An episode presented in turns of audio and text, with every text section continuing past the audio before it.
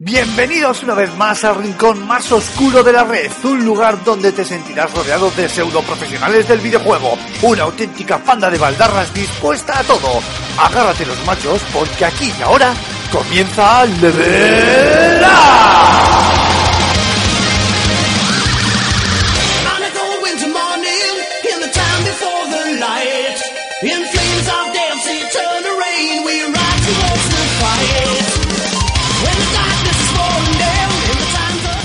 Muy buenas a todos y bienvenidos a este duodécimo eh, episodio de la tercera temporada de, Level Up.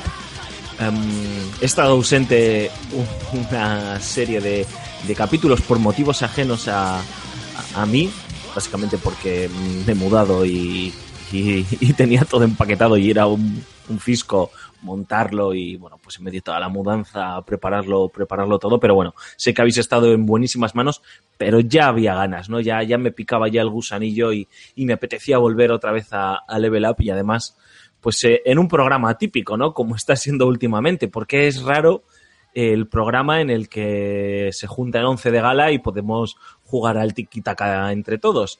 Y una vez más, volvemos a repetir alineación, pues un servidor y, y Marc Fernández. Cormac, ¿cómo estamos, ca- caballero?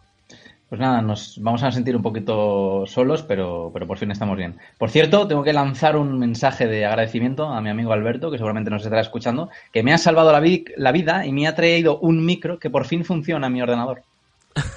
Se te escucha de lujo. Yo creo que, que todos los oyentes van a agradecerlo, ¿no? Porque al final, pues la calidad del audio siempre es, siempre es algo importante. O sea que, que mola. Oye, Alberto, muchas gracias, tío. Pues le costó, no sé si llegó a hacerlo a los 5 euros en un chino, ¿eh?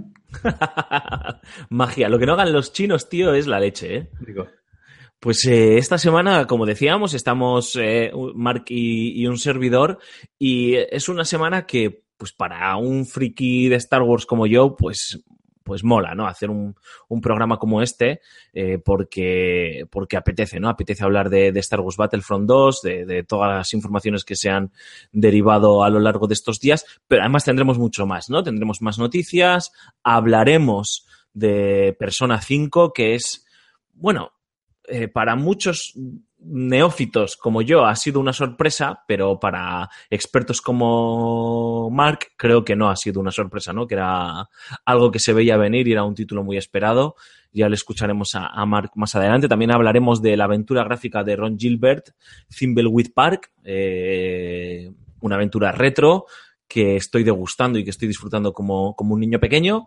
Habrá comentarios de, de- del programa de la semana pasada en el que se habló de Scorpio. Yo creo, Mark, que podríamos aprovechar, aunque puede que sea reiterativo para los oyentes, y como no estuvimos ni tú ni yo la semana pasada, a lo mejor también podemos eh, sacar un huequito de cinco minutos en el repaso de las noticias para dar nuestra opinión ¿no? al respecto de, de esta máquina. No sé cómo lo ves. perfecto. Así, perfecto, improvisando, sí, sí. como nos gusta a ti y a mí.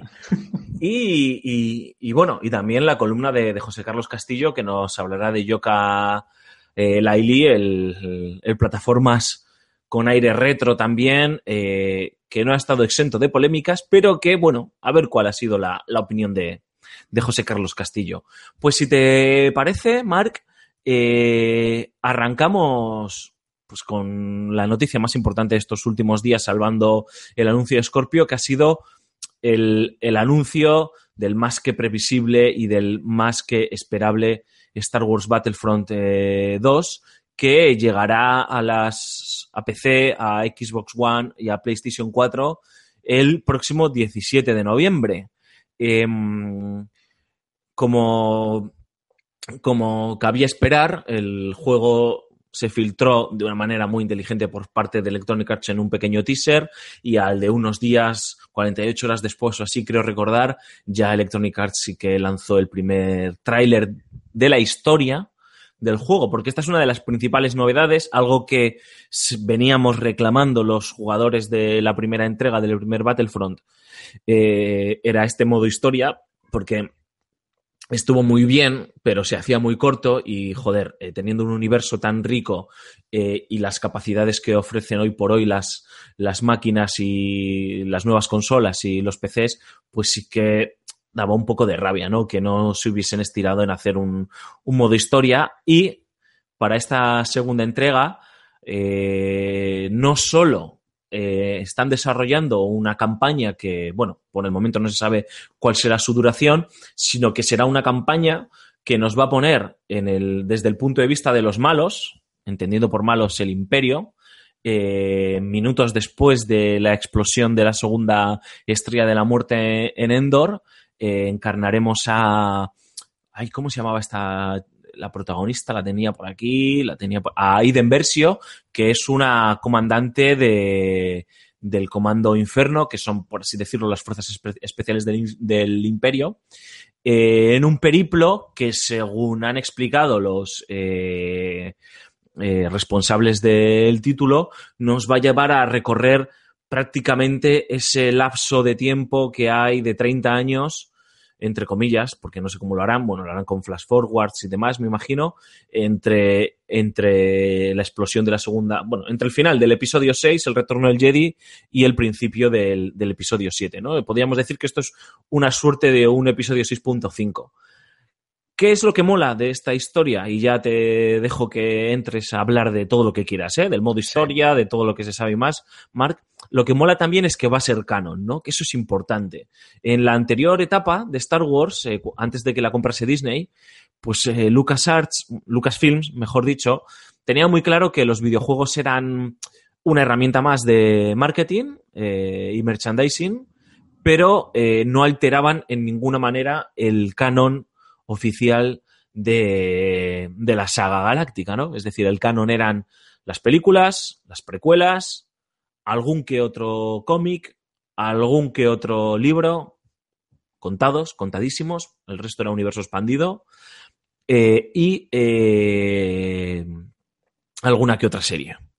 Cuando Disney llegó a, a comprar, adquirir por 3.000 millones, creo recordar, de dólares eh, esta saga, decidió hacer borrón y cuenta nueva. Muchos fans nos tiramos de los pelos con todo lo que ello conlleva, pero una de las decisiones, en mi opinión, muy acertadas fue que todo lo que se lanzase, ya fuesen libros, series, cómics o videojuegos, Iba a ser canon. iba a ser canon. Y yo creo que eso mola, ¿no? Porque, joder, no te sientes como un ciudadano de segunda, ¿no? Y, y sientes que estás disfrutando de una experiencia que tiene su razón de ser dentro de, de la franquicia y que, joder, pues te permite ampliar pues tu conocimiento sobre lo que ha pasado, ¿no?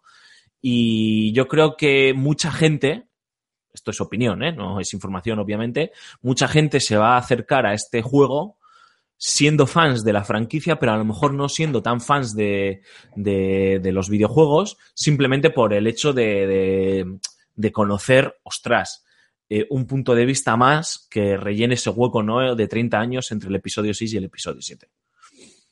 Todo tuyo, Cormac. Claro, es que mm, yo creo que es importante, ¿no? Puede sonar quizá, a ver, a fin de cuentas vas a disfrutar del, universo siendo, siendo canon o no siendo canon, si tocas un libro, si tocas un, un videojuego y demás, ¿no?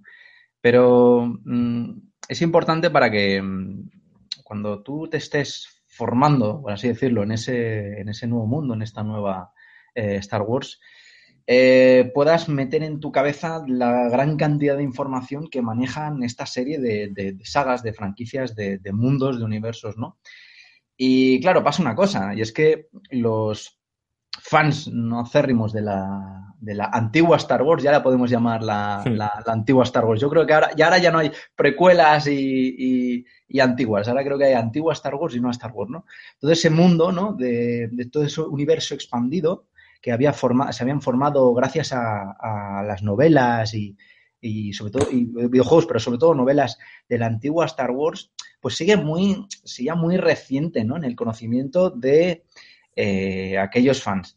Y ahora que, bueno, te tengan que borrar todo eso y tengan que pasar, bueno, ahora el- el- al sable, que si al sable láser se le trata de una manera, que si ahora, pues, ciertas historias que antes eran canon, ahora ya no lo son, y Hmm. a tener que un poquito de cuidado, pues ahora es importante, ¿no? Que marquemos que esta es la nueva Disney, esta es la nueva etapa, y todo lo que se saque a partir de, de, de ahora es lo que va a ser, es lo que va a ser oficial, ¿no? Y bueno, es apostar por el, por el caballo ganador, ¿no? Por parte de A, el hecho de mm, haber escuchado las, las críticas, ¿no? Que se le hizo, bueno, las decepciones más bien de, de la gente de no contar con un modo historia potente y sólido, además con ese motor gráfico que tenía, que tenía el primer, el, el- anterior Battlefront, ¿no? que era tan espectacular, que había, se podían hacer mods, había, había gente que hacía mods súper realistas, ¿no? Que pudiendo hacer un videojuego de la saga Star Wars como, como, se, como se merece realmente. Además, creo que mm, iban a hacer una especie de crossover curioso, ¿no? En el que iban a poner también personajes de las precuelas, personajes ahora de las nuevas películas, ¿no? Personajes de la trilogía original, iban a hacer una especie de mejunje raro, porque recuerdo que también estaba ahí eh, Darth Maul. Y Darth Maul, pues bueno, pues ahora a ver qué cabida tiene en este, Hmm. en este nuevo, en este nuevo universo. Pero vamos, ahora mismo mm, que ha salido el tráiler junto con el teaser tráiler de la nueva película, ahora mismo la gente que, que es fan de, de- de Star Wars y sobre todo de esta nueva Star Wars, yo creo que, que ahora mismo está muy contenta. Sí, yo creo que sí. Además, uno de los eh, de los detalles molones de, de este mm, de este modo historia o de esta campaña de Battlefront 2 o por el, en el que yo tengo ciertas esperanzas es el guionista, ¿no? Eh, lo hemos comentado Sí. eh, ya off the record en, en nuestros chats de WhatsApp y demás, pero eh, joder, saber que Walt Williams, que es el guionista que escribió Spec Ops The Line, va a estar detrás de, este argumento, pues, hombre, a mí me hace ser bastante optimista, ¿no? Porque, bueno, pues una de las eh, cosas más aplaudidas de Spec Ops The Line fue su manera particular de adaptar un, una obra bélica que bebía muchísimo de, de, de la película Apocalipsis, Apocalipsis Now. Eh, no me acuerdo ahora del libro maldita en el que se inspira la película y me va a matar Antonio, pero me acordaré en algún momento, si no ya nos lo dirán los oyentes. Eh, y no te digo que Star Wars necesite un tono así de, de, de crudo, ¿no? Pero un tío con esa solvencia, con esa capacidad narrativa que a priori entiende muy bien el medio, pues yo creo que puede molar mucho, ¿no? Para contarnos una historia desde el punto de vista de los de los malos, del imperio, eh, de un imperio que está desmoronándose, que nos va a explicar, o por lo menos debería de darnos Te ciertos interrumpo un segundo. El corazón de las tinieblas puede ser. el corazón de las tinieblas, Vale, efectivamente. Te, te he hecho de rastreato. Porque tampoco lo sabía. El corazón de las tinieblas, sí, sí, sí, sí, sí. Que no sé, que debería dibujar en cierta medida también, ¿no? Pues eh, la aparición de la primera orden, cómo se gestó. Bueno, pues aunque sea, si no vas a explicar grandes cosas que hay que explicarlas, yo entiendo, lógicamente, en, en las películas, pues que sirva de retazos, pues a mí me mola, ¿no? Que, que, hayan optado por, por un tío como Walt Williams. Yo so- soy bastante optimista, ¿no? Eh, luego ya veremos, ¿no? En qué queda, en qué queda la campaña, en qué queda la historia eh, y demás.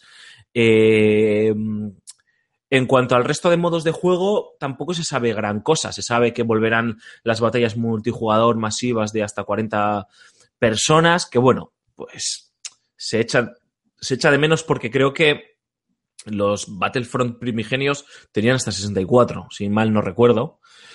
Entonces, pues bueno, joder, con la potencia actual que, que se quede en 20 por equipo, pues bueno.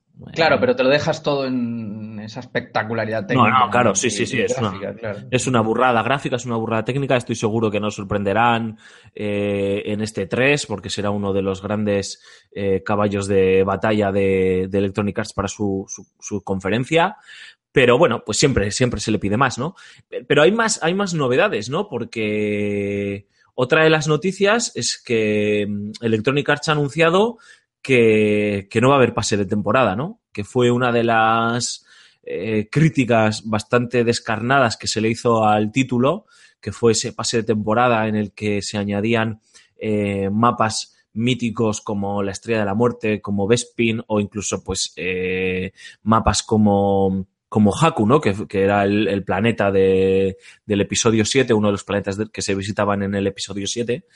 Y bueno, pues se han anunciado que esta vez que, que no, que no va a haber eh, pase temporada, argumentan literalmente que no quieren dividir a la comunidad y que para este tipo de juegos pues el, bas- el pase de temporada pues no es, no es lo mejor, ¿no?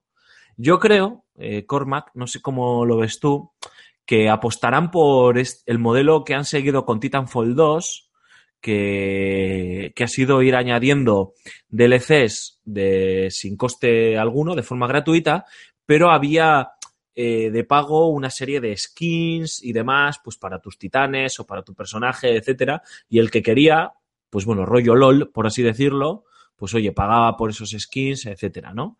Y todo el mundo jugaba en los mismos mapas, todo el mundo jugaba con las nuevas armas, con los nuevos titanes, etcétera, etcétera, ¿no? Y no segmentabas de esa manera a la, comunidad.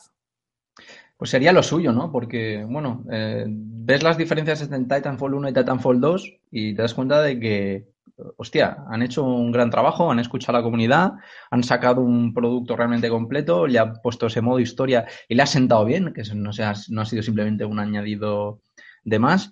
Y ahora va a tener modo historia eh, en condiciones, o, eso dicen, y no van a tener pase temporada. Pues si pasan a lo que es, como tú dices, el, el modo de DLC o micropagos sano, que es ese, el que no toco la jugabilidad, te saco el producto completo, te añado después contenido gratuito que lo complete aún más y bueno, luego está la de la skins y demás, cuatro tres tonterías que no, se, no sean mapas importantes o que no sean modos de juego o que no sean cosas que realmente toquen la jugabilidad, ¿no? Para que, para que no haya esa, esa discriminación tan brutal entre los que, que juegan al juego, ¿no? Porque sí que es verdad que has comentado que, bueno, dos, tres, cuatro mapas puede no sonar importante, pero quien probó, quien jugó al, al primer, al anterior Battlefront, sabe que el producto se notaba incompleto, se notaba que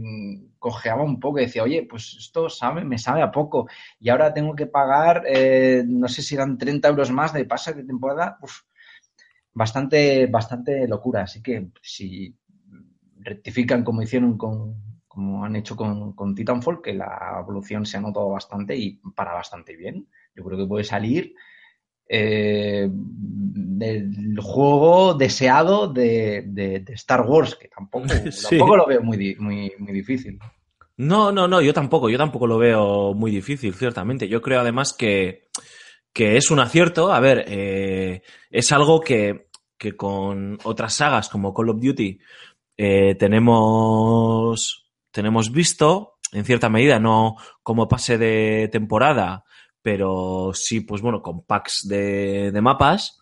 Y se agradece, ¿no? El, por lo menos el intentar eh, el, el decir, mira, tú te compras el disco y tienes el disco, hablo de disco como la descarga digital, vamos, y tienes el, el juego completo, ¿no? Si tú luego ya quieres eh, liarte la manta a la cabeza y pues eh, quieres adquirir eh, una serie de, de, mejoras estéticas para, bueno, pues no sé, en este caso los soldados, etcétera, o las armas, pues vale, guay, adelante, no hay ningún problema, ¿no? Pero que como que todo el mundo va a poder, va a poder eh, disfrutar del mismo juego, ¿no? De inicio. Y eso, en el mundo en el que vivimos, que, que, es- que se ve todo lo contrario, pues llama la atención de forma, de forma positiva.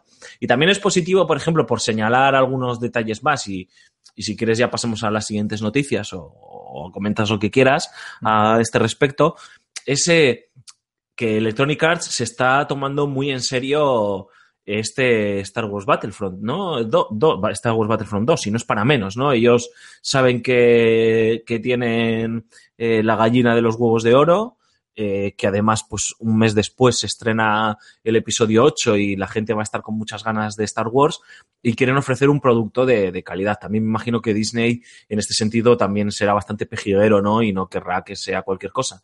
Y hay varios estudios que están trabajando en, en este Battlefront en diferentes, en diferentes eh, etapas o en diferentes eh, características ¿no? del juego. Tenemos a, a Motif Studios, entre otros, que están eh, encargándose, entre otras cosas, de, la campaña. eh, todo bajo la supervisión de DICE, por cierto. Eh, Criterion se está encargando de lo que tiene que ver con los combates espaciales, los dogfight y demás.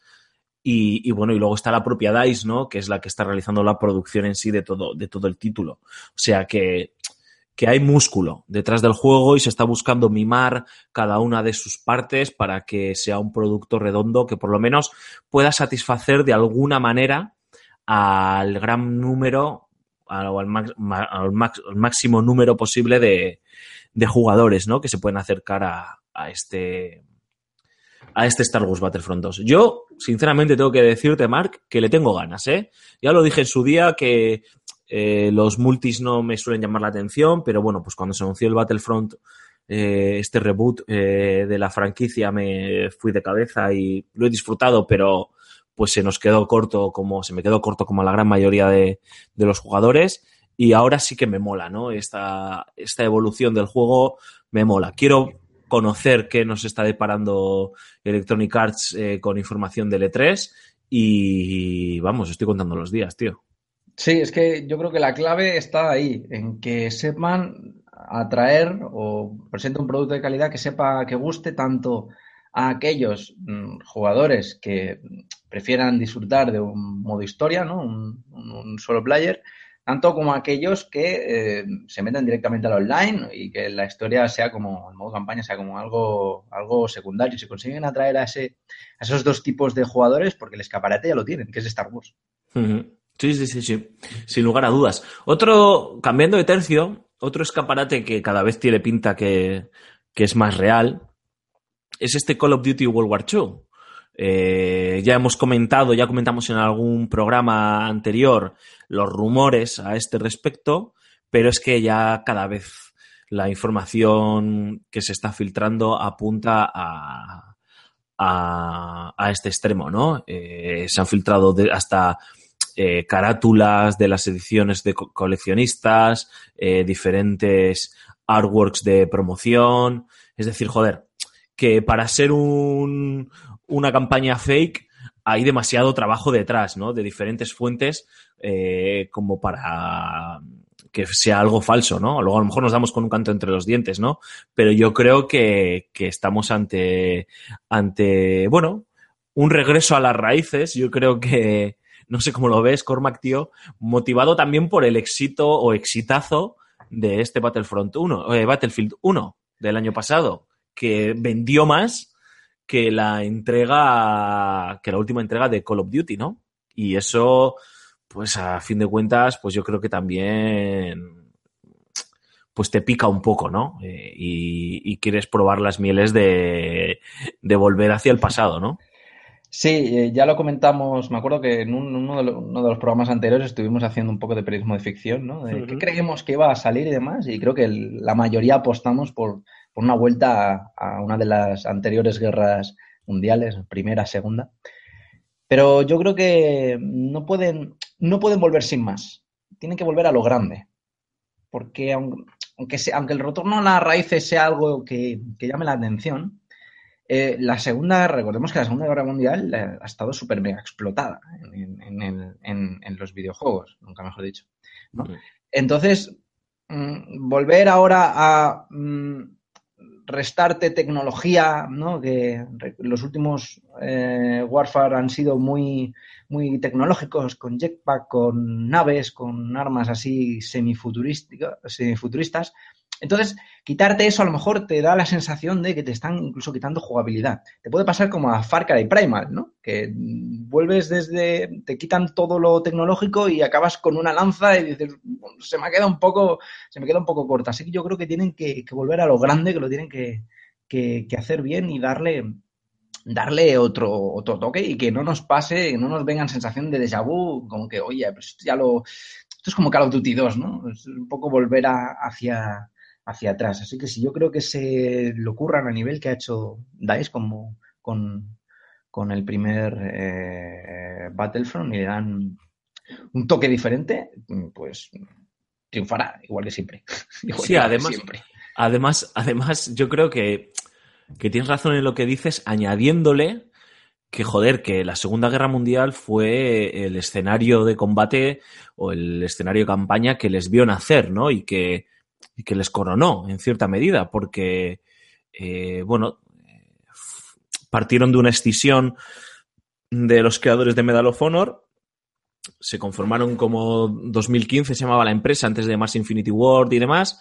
Y, y claro, ahora de repente eh, volver a la Segunda Guerra Mundial, que es como volver a casa, con un producto, a ver, mediocre no, pero lo que tú dices, que no, que se note que no sobresale, o sea, que está muy bien y que sigue siendo, que sigue sabiendo a Call of Duty y que nos encanta, ¿eh? Y demás, pero que no tiene ese algo de, eh, de el hijo que vuelve a casa por Navidad, pues sí que puede ser un pelín decepcionante. Y yo creo que aquí Activision y Sledgehammer, que son eh, el, estudio encargado del- de, esta entrega, yo creo que van a, van a poner toda la carne en el asador, ¿no? Y tengo ganas, tengo ganas de verlo, porque igual que me lo he pasado como un enano jugando a, al Battlefield 1, pues joder, me he criado jugando a, a los Medal of Honor, a los Call of Duty eh, eh, originales o primigenios, y me apetece mucho volver a la Segunda Guerra Mundial, ¿no? Porque, eh, como tú decías, tío, estaba sobre- sobreexplotada y hubo años en los que era una locura, o sea, no había un año en el que no hubiese un par de juegos de la Segunda Guerra Mundial, ya fuese de estrategia, de shooter, de lo que sea. Y ahora yo creo que, que con la tecnología, cómo ha evolucionado, las nuevas eh, habilidades narrativas que ha ido desarrollando el sector y demás, joder, se pueden hacer unos juegos de la Segunda Guerra Mundial muy chulos, tío. Entonces, pues no sé, me apetece, me apetece ver lo que... Además que, que creo que, que tienen, que, eso creo que es el momento perfecto, ¿no? Porque si miras atrás y ves cuando salían, ¿no? Estos juegos de la Segunda Guerra Mundial, que era en plan de otra vez, otro juego de la Segunda Guerra Mundial, uf, que ya que pesados. Era un poco cuando, en época de PlayStation 2, ¿no? Y, y la primera, la primera, quizá la primera Xbox, en la que mm, el sistema de control de las consolas para jugar a shooters era bastante infumable, ¿no? Por así decirlo. Si tú te ponías a jugar a, a un Medal of Honor en PlayStation 2, ¿no? De que, que venían, venían hecho, venían hecho el port, ¿no? De, de PC, la verdad es era que durísimo, ¿eh? perdía bastante y yo, a mí, yo recuerdo que la, la transición de teclado y ratón a mando fue horrible, fue horrible y no tocabas un, un shooter en, en- en. 2, No, no, no. Yo los, los shooters de Medal of Honor y Call of Duty que jugué fueron todos en PC. Claro, Realmente, claro. Y, pero lo que pasa es que ahora, como está eh, esa comunidad de jugadores de Call of Duty tan instaurada ¿no? en, en, en PlayStation y en, y en Xbox, pues entonces, ahora evidentemente mm, las cosas no son, no, no- no son iguales. Ahora, evidente- ahora se puede jugar a un shooter en consolas y encima se hace a gusto y estupendo e incluso no hay casi prácticamente nada que envidiarle a- al, teclado y al ratón. Así que si quieren hacer una vuelta de tuerca, yo creo que ahora ya es el momento perfecto para hacerlo, para hacerlo bien y para que la gente pues lo disfrute. Me imagino que siguiendo la tónica habitual de, de Activision, eh, anunciarán el juego con un tráiler eh, antes del E3. Generalmente además lo suele hacer por estas fechas, abril-mayo, y luego ya en el E3, en una de las conferencias, habrá un gameplay, ¿no? Se marcan el gameplay, sí, sí. Eso es de turno. Me imagino, aunque oye, a lo mejor como es un retorno a las raíces y demás, que está todo el mundo esperando con muchas ganas, pues se esperan a una de las conferencias del E3, pues para darnos ese regalo, ¿no? Quién sabe. Yo tengo ganas, ¿eh? Tengo ganas de. Al igual que, que con Battlefront 2, con este Call of Duty, tengo ganas de ver, de ver qué, qué van a hacer, además, porque creo que puede ser la consolidación de Sledgehammer. Eh, ya sabéis, es, también está formado por eh, ex de Visceral, responsables de Dead Space y demás, eh, que marcharon a, Activision y creo que ahora capitaneando um, este retorno a las raíces, si le sale bien, pues pueden convertirse pues en uno de los estudios bandera de, de Activision, ¿no? Con el permiso de Infinity Ward y de, y de Treyarch. Así que ya veremos. Lo que pasa es que, claro, tío, antes a la mañana, cuando estaba preparando estas noticias y demás, se me presentaba una disyuntiva que es una chorrada en el fondo, ¿no? Pero joder, está ahí, ¿no? Battlefield 1 ha ido bien, ha vendido en torno a los 13 millones de copias eh, en todo el mundo, que es una barbaridad. Eh, y eh, se presupone que este Call of Duty va a ser de la Segunda Guerra Mundial y que, joder, hostias, yo creo que va a vender muy bien también, ¿no? Eh, Imagínate que vende, pues eso, las 13 millones de copias. Joder, al año que viene que toca otro Call of Duty y a priori debería tocar otro Battlefield, a priori, ¿tú te arriesgarías a volver, yo que sé, a un Black Ops 4? Eh, rollo otra vez, venga, futurista, mechas, eh, saltos, jetpacks, etcétera, etcétera, y a un Battlefield un poquito más modernete, o te o empezarías a lo que es sobreexplotar el teatro de operaciones de la primera de la primera guerra mundial y la segunda. Uf, Me, entra- eh, me entraba esa duda, ¿eh? sí. O sea, en plan, joder, hostias, ¿qué haces? Tú imagínate, tío, eres. Lo estás viendo, ¿no? Y, y además, hostias, hay que entender que ya están trabajando en el nuevo Call of Duty, lógicamente, y que ya se está trabajando en el, en el, nuevo, en el nuevo Battlefield. O sea, ya habrá algún estudio de DICE, un equipo de DICE, mejor dicho, que estará ya trabajando en el nuevo Battlefield. Hombre, Entonces- pues claro, pueden utilizar, se puede utilizar, como son tres compañías, ¿no? se puede utilizar este, este Sledgehammer un poco mm, como globo sonda. Plan, Oye, ¿qué tal sienta esto? ¿Qué tal sienta que la vuelta a los orígenes? Y me dejo el, el, el- el Star Wars, iba a decir, el Call of Duty del año que viene, una, una de las franquicias el- con las que ya, ya, ya la tenemos asegurado, ya lo tenemos implementado en el mercado, como podría ser, por ejemplo, un Black Ops 4, o a lo mejor no le pongo un 4 y le pones un, un subtítulo, ¿no? Para que, que- para que parezca incluso que estás, in- que, estás, que estás innovando. Y luego, a partir de ahí, pues entonces pensarías un poco cómo, cómo, cómo avanzar.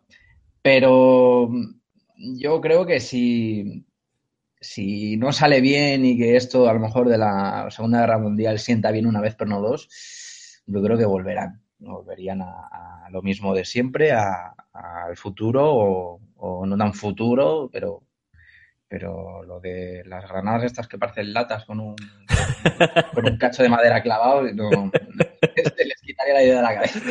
Ay, qué poco te gusta, eh, tío. A mí me hacía gracia porque yo lo, pasé- lo disfruté mucho con Call of Duty 2. Jugaba, jugaba mucho, en el, le daba mucho, mucha caña en los cibers y eh, siempre me hacía gracia. No O sea, no eras de Day of the Fit ni nada de eso, ¿no? Sí, de- sí, a tope, a tope. O sea, era para el CS, eh, CSGO que ha salido la nueva actualización, el 1.3. Pues, pues, pues íbamos ahí a, a darle caña, pero, pero estaba Call of Duty también. Y claro, no le vas a decir que no. ¿Qué, te- qué época aquella la de los cibers, eh, tío? Fua, qué grande. Yo me acuerdo, una anécdota curiosa, aquí salimos un poco, eh, ¿no? que yo, bueno, mm, yo soy de Cornellá de Llobregat, de Cataluña, y ahí había una, bueno, había una plaza, una plaza donde jugaban todos los chavales, los chavales que tendríamos pues 13, 14 años, al fútbol. Y esa, esa plaza siempre estaba llena porque siempre había gente jugando al fútbol. Pusieron un ciber al lado, con Counter-Strike 1.6, un ciber nuevo, en la que la hora valía un euro, o algo así, no me acuerdo, y la plazoleta se quedó totalmente desolada, pero totalmente. O sea, el Counter-Strike mató al deporte. Te llevaron, te llevaron a la mala vida, ¿no, tío? Sí, Una época muy turbia. ¿no? Joder, yo me acuerdo. Y cómo, además, eso es que fue el de los cibers, tío. Un auge y una caída súper rápida, ¿no? O sea, Brutal. en comparación con los videoclubs, ¿no? Por ejemplo, ¿no? Los videoclubs se han mantenido durante décadas hasta que ya han terminado de morir, ¿no? Eh, pero lo de, lo de los cibers, eso sí que fue en cuanto se estandarizó Internet en los hogares. Sí, te diste cuenta de que ponías tener Steam en casa. Efectivamente. Casi jugar yo. O sea, pues Murieron, ya tío. Dijeron, ¿qué cojones voy a hacer yendo a un ciber, no? Aunque el ciber tenía ese punto social también, no era ese centro de encuentro en el que, Sí. joder, quedabas con los colegas, eh, te echabas los piques en las LAN allí, pues eso, lo que tú dices, ¿no? Al counter, al of the Feed, etcétera. Y, joder, yo tengo anécdotas también y, y partidas grabadas en, en la retina, la verdad, ¿eh? me lo he pasado muy bien. De hecho, creo que mis mejores partidas han sido en un, en un cibercafé que en un online, normal y corriente, de, desde mi casa. sí, sí, además que es, yo creo que es un momento importante para cada jugador que ama el multijugador, que es la primera vez, la primera vez que, que realmente notas esa sensación de, de que estás viviendo el competitivo. desde muy pequeñito. Entonces, uy, esto, esto es una droga muy mala. sí. En fin, vamos a seguir avanzando. Y una de las. Otra de las noticias que nos ha dejado esta semana es. eh, bueno, lo nuevo de Remedy, ¿no? De Remedy Entertainment, eh, los creadores de Alan Wake y de Max Payne, que está dando bastante que hablar. Por dos cosas. Uno, ya han, han anunciado que no va a ser ni Alan Wake ni Max Payne. Lo de Max Payne yo creo que estaba claro, porque vendieron los derechos a Rockstar y salvo que Rockstar decidiese cedérselos o volver a vendérselos y demás, pues yo creo que nadie estaba, es- estaba esperando nada a este respecto, ¿no? Eh, y en cuanto a Alan Wake, pues bueno, eh, sí que es cierto que eh, el estudio finlandés nunca se ha cerrado las puertas eh, y siempre que ha hablado, ha hablado como muy en positivo, eh, las típicas declaraciones de entrenador de fútbol, ¿no? De tenemos muy buenas ideas, eh, esperamos que algún día pueda, podamos trabajar en ello, no descartamos volver a este universo, bla, bla, bla, bla, bla, bla, bla, bla. Pero bueno, no se termina de concretar en nada. Bueno, sí se ha, concre- Sí. se ha concretado que no, el siguiente juego no es Alan Wake 2, ¿no? Y eso por un lado, ¿no? Y la otra de las eh, sorpresas o novedades que tiene a la gente un poco, pues, eh, sorprendida es que, eh, bueno, pues deciden, van a- han decidido que este título va a ser multiplataforma.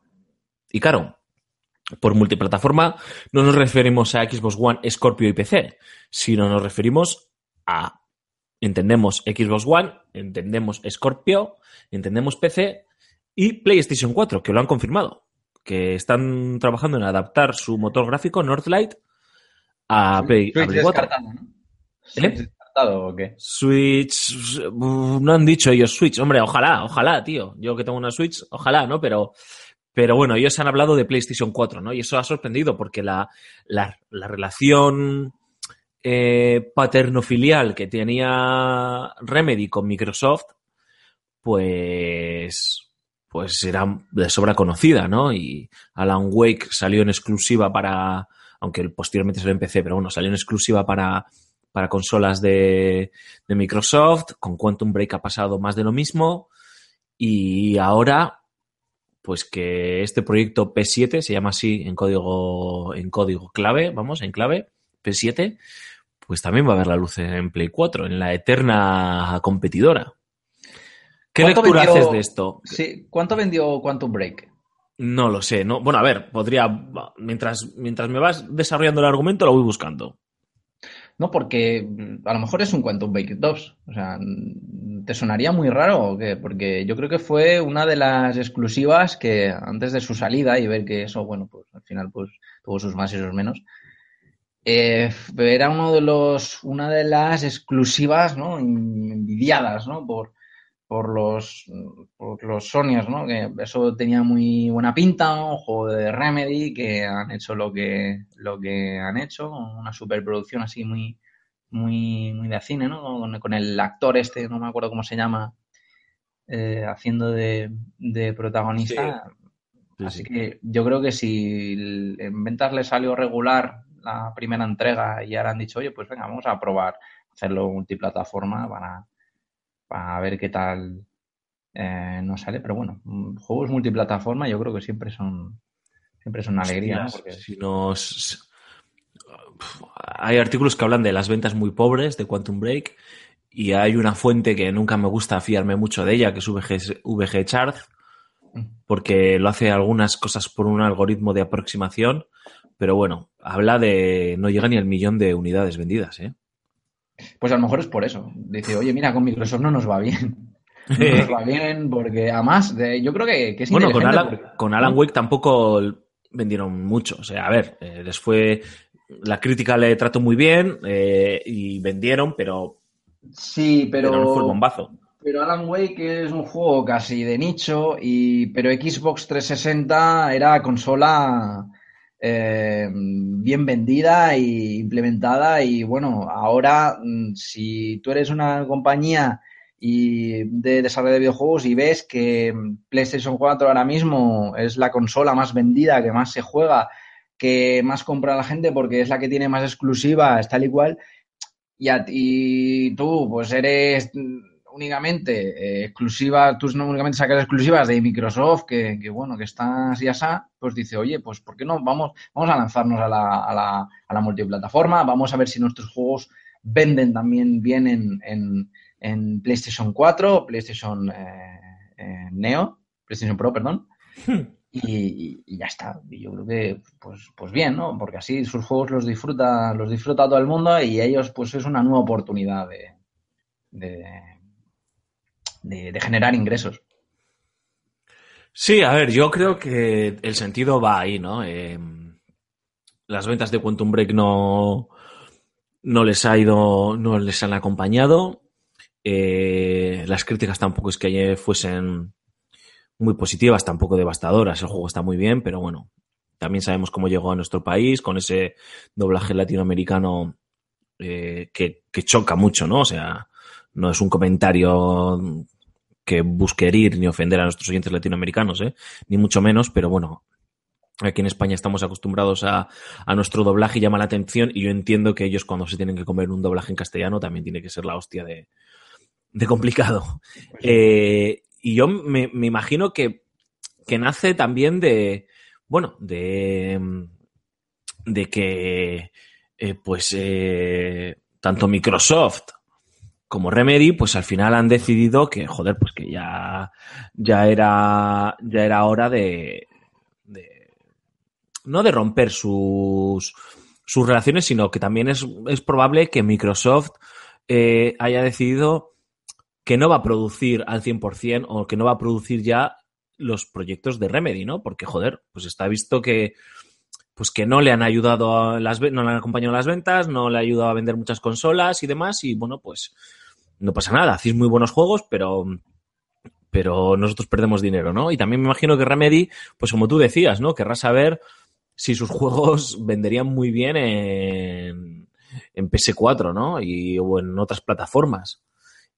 O sea que, que yo creo que, que nace de, de eso, ¿no? Yo tengo ganas también de ver, ¿eh? De en qué están trabajando estos, estos señores.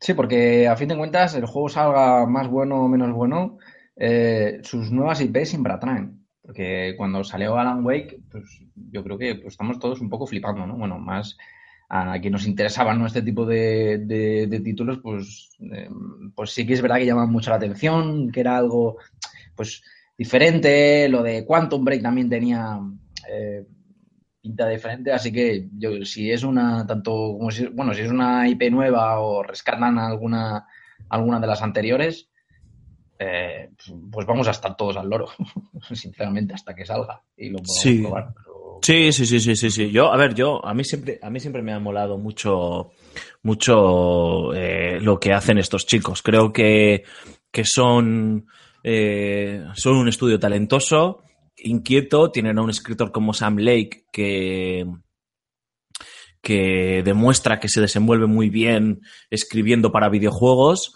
Eh, bueno, pues de su cabeza nació Max Payne, de su cabeza nació Alan Wake, también nació el Quantum Break. eh, y, yo creo que, bueno, no, no me arriesgaría a decir que, que están trabajando en un Quantum Break 2, porque, bueno, pues las ventas tampoco fueron como fueron y, y yo creo que quieren apostar por otro tipo de proyectos y a ver con qué nos sorprenden, la verdad. Yo, yo tengo ganas de, de verlo, sí. En fin, Cormac, eh, seguimos avanzando con noticias. Una noticia muy breve y muy sencilla, que es más, eh, por si alguien no se ha enterado y está en una cueva, eh, el anuncio de, de una fecha de lanzamiento.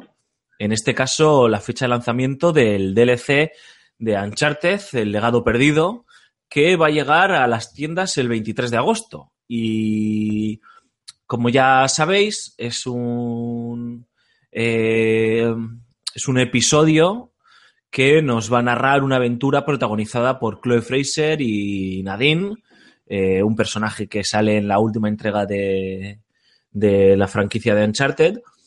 Y eh, por los que se está comentando, por lo que se está rumoreando, estamos hablando de una de un DLC, de un de un contenido opcional que va a durar en torno a las 10 horas. O sea, que no es un DLC de estos cortitos de un par de horitas o tres y se acabó. O sea, que estamos hablando prácticamente de, de un juego nuevo, completo, de en tercera persona. Así que, oye, ahí queda. Yo, como fanático de la saga, voy a ir de cabeza, vamos. Sí, eh, mm, Nadine y Chloe son dos personajes femeninos muy potentes. Y a Nadine ya la pudimos ver en Uncharted eh, 4, no vamos a entrar evidentemente en detalles, pero, pero que protagonice ya una, una nueva historia me parece fabuloso. A Chloe sí que es verdad que pues no, no la pudimos ver en la, mucho en la, en la última entrega, así que es verdad que tuvo su cenit, ¿no? En la, la segunda parte, Sí. creo recordar, sí. Sí, sí. Y lo, lo que tú has comentado, lo destacable de este DLC es que es que, bueno, se rumora que va a unas 10 horas. Yo creo que estamos entre el, el Liberty City Stories de, de Uncharted, que es el señor, el señor casi DLC, casi expansión de contenido, porque básicamente lo que te dura un Uncharted, pues que son 18, 19 horas si eres Sí, el, muy- muy el, último, el último sí. Los anteriores unas 10 horas. O sea, es que es prácticamente... Sí, un- el, el primero duraba, no sé si 10 o 11 horas, ¿eh? no, duraba, no duraba mucho, así que yo creo que puede ser un... ¿Para qué van a sacar un juego nuevo? Puedes aprovechar, ya has terminado, entre comillas, ¿no? Lo, lo que es la, la historia principal, eh, tienes un motor gráfico, tienes, puedes crear más, más material, nuevas, eh, nuevas, nuevas líneas de, de- de trama y tienes personajes que, que son muy, muy potentes, pues, pues la verdad es que yo lo veo bien. Salía a 40 euros, ¿no? Sí, sí, salía a- Precio precio- polémico. ¿no? precio reducido, entre comillas, lo de precio reducido.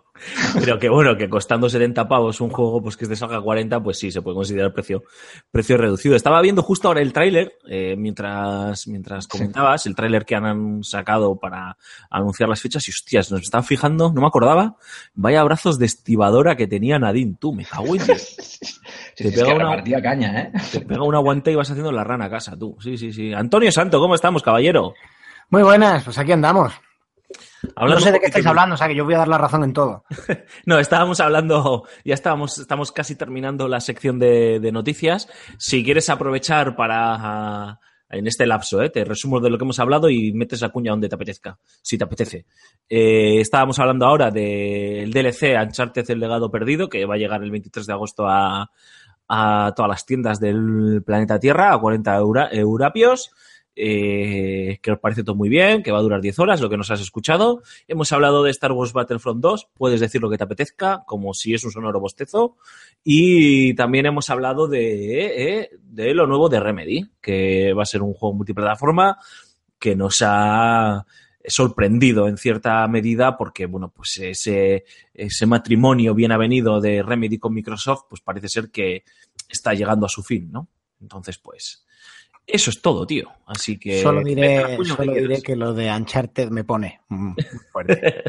Muy fuerte. Ah, es que, a ver, Star Wars sí que en su día vi que el, que el, el- el- el Battlefront 2 va a estar escrito, está siendo escrito por el eh, por Walt Williams, que fue el que escribió Spec Ops The Line, Sí. lo cual siempre es un buen síntoma, evidentemente, pero claro, de ahí a lo que le dejen hacer, porque el universo tiene una coherencia interna que hay que mantener. O sea que, Sí, sí, a, sí, sí, a ver, eso, lo hemos comentado, ¿no? Eh, yo creo que mola porque es un tío que conoce el medio, es un tío que se desenvuelve muy bien con las historias bélicas, que a priori es también de lo que va Star Wars Battlefront 2.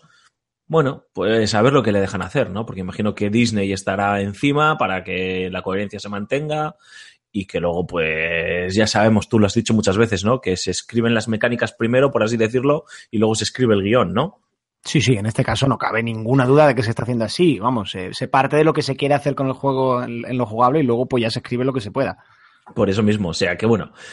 Ya son buenas noticias, ¿eh? Yo lo he aplaudido, Mark también, veo que tú también es lo que has señalado de todo, de todo esto, como todos. O sea que guay. Y de lo Uncharted yo, joder, estoy contento. Me mola que Naughty Dog, creo que es un acierto aparcar ya a Nathan Drake, tío. O sea, ya está. Ya has, contado todo lo que tenías que contar de Nathan Drake. Habías prometido un, un DLC. Todo el mundo apostábamos por Sully y por Sam. Y mira, tío, han decidido eh, irse por dos eh, mujeres de armas tomar que además me gusta porque, eh, no sé, aunque hay muchas cosas que se le puede achacar a Naughty Dog y hay muchas cosas que mejorar y demás, pues sí que tiene una especial sensibilidad a la hora de mostrar a las mujeres en sus, en sus videojuegos y, joder, pues que sean protagonistas de un título de la franquicia Uncharted, a mí me apetece mucho, o sea, me apetece, me apetece mucho más de Last of Us 2, ¿eh? Todo, todo hay que decirlo, pero esto me apetece, me apetece mucho. Yo sé que Antonio no le apetece nada de Last of Us 2. Bueno, a ver, no me apetece llegar ahí, lo jugaré entusiasmado, por supuesto, creo que no es necesario. Lo de decir que no me apetece, que lo he dicho muchas veces, es una forma un poco de llamar la atención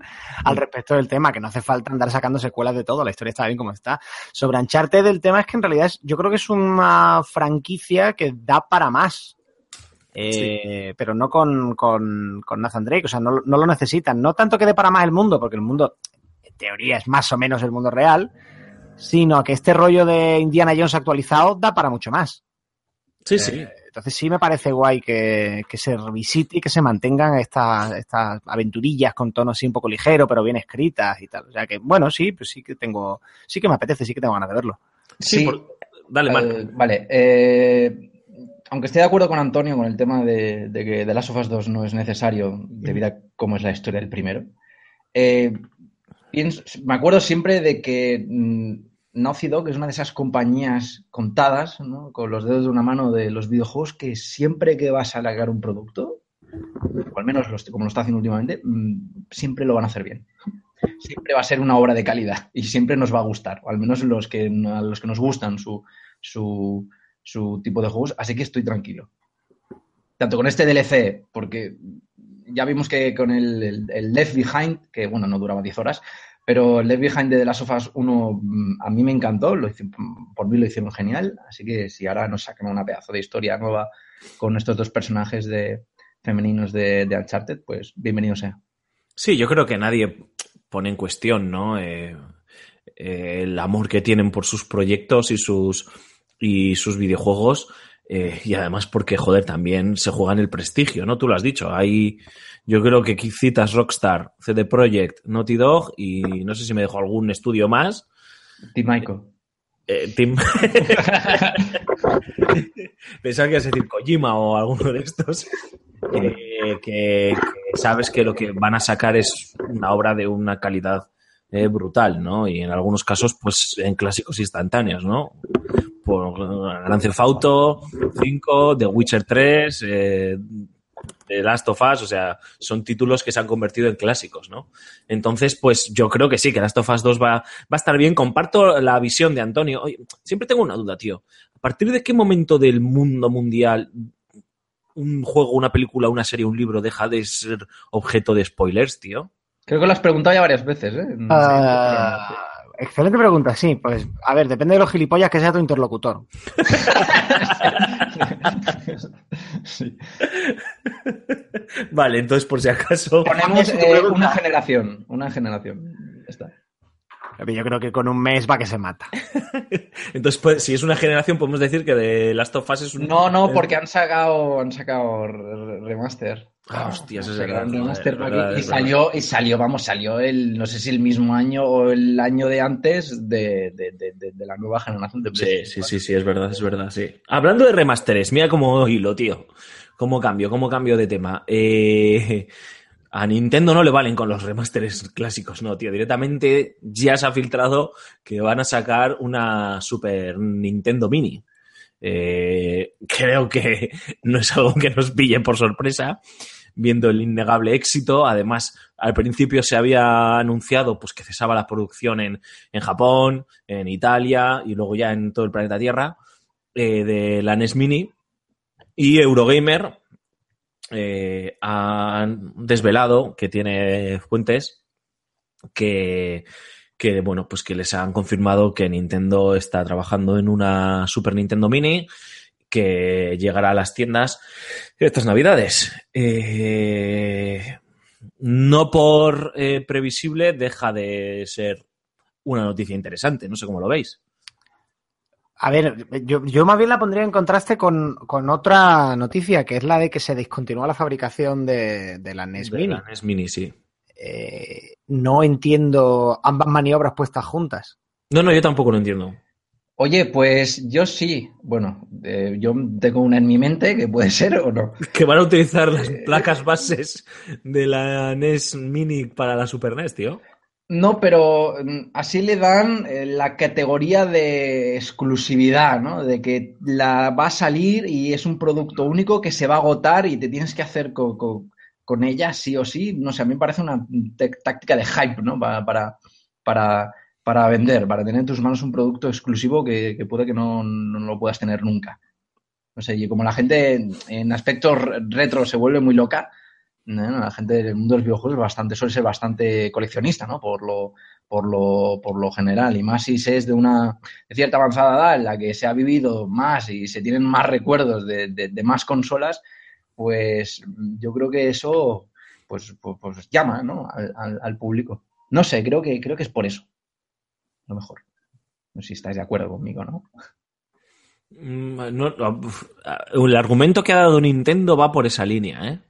De que no lo, no lo consideraban un proyecto de long tail, de no sabría traducirlo al castellano, de bueno, de larga duración o de eh, que se alargase en el tiempo, Largo recorrido, ¿no? largo sí. recorrido, efectivamente, y que bueno, pues que ya había cumplido las expectativas y ya está, y que cesaban su, su producción. A mí me parece una soberana gilipollez, sabiendo que hay gente que todavía está muriéndose de ganas por comprarlo y que en eBay eh, se venden dos NES Mini casi a la hora o al minuto, no me acuerdo cuál era la cifra que hemos visto esta mañana, ¿no? O sea, que es que la gente está como loca por una máquina de estas. Pero bueno, ellos, ellos verán.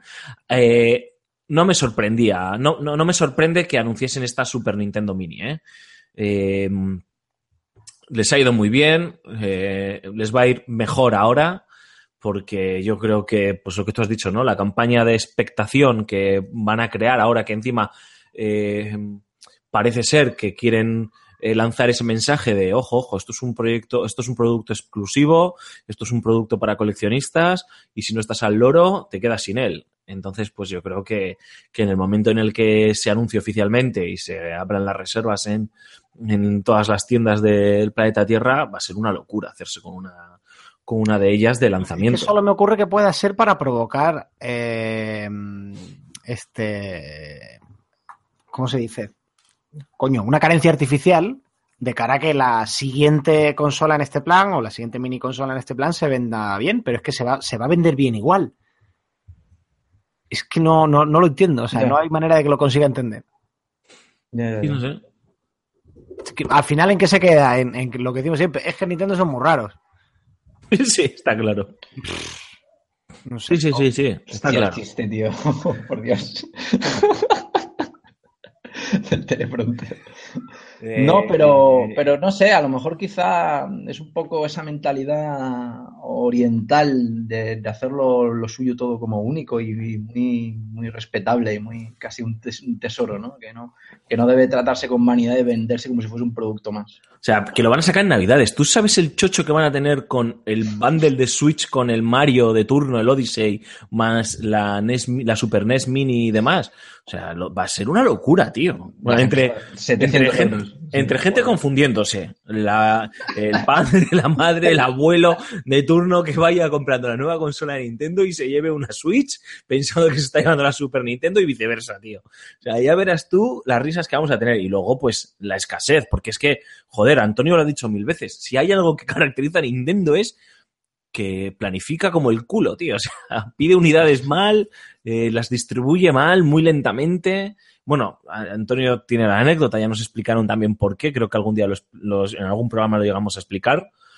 Y, y, yo creo que estas navidades no van a ser una eh, excepción en la regla. Vamos. Estoy exagerando, eh, obviamente, el, el escenario, ¿no? Pero a mí no me cabe ninguna duda de que va a ser un chocho estas navidades bastante majo. Pues sí, porque si ya fue con la NES, que en, en España tuvo un alcance bastante menor, por mucho que ahora se mitifique, NES en su día en España tuvieron cuatro gatos. La Super Nintendo ya sí fue una cosa bastante más, bastante más extendida. Sí, sí. El cerebro de la bestia. Claro, se puede armar una bastante guapa. Eh, Sí, sí, que te digo se yo. van a agotar volando. Que te digo yo que va a ser, va a ser muy graciosete saberlo. Eh, os lo esperabais, ¿no? No os lo he preguntado, pero vamos, os esperabais este movimiento. Sí, sí, sí, sí. La Nintendo 64 Mini también lo veis. Eh, menos, fíjate. Menos, sí, porque ya es como, no sé, otro nivel de consola, ¿no? Ya era como ir más al. No, no sé. No sé. No, que. Más retro, ¿no? Bueno, Yo- tam- también va nuestra edad, claro. Es que yo ya a esa. O sea, empezar a considerar retro eh, Nintendo 64 ya se me hace hasta un poco raro. Eh, pero bueno, hay gente que ya está poniendo la etiqueta de retro hasta en una Play 2. Ya, a mí, a mí también se me hace raro, ¿eh? Soy, soy más, más jovenzuelo. pero- Antonio, todo lo que no sea amiga, tío, no, no es retro, no es No. tecnología, tío. A ver, era mi plataforma de chico, pero que, que ponerle la etiqueta de retro a una cosa que, bueno, que no han pasado ni 20 años, pues. pues Pero, claro, es que Nintendo 64, si no- me has estado sacando eh, juegos de Nintendo 64 remasterizados para, para 3DS, no sé, a lo mejor no le veo tanto sentido.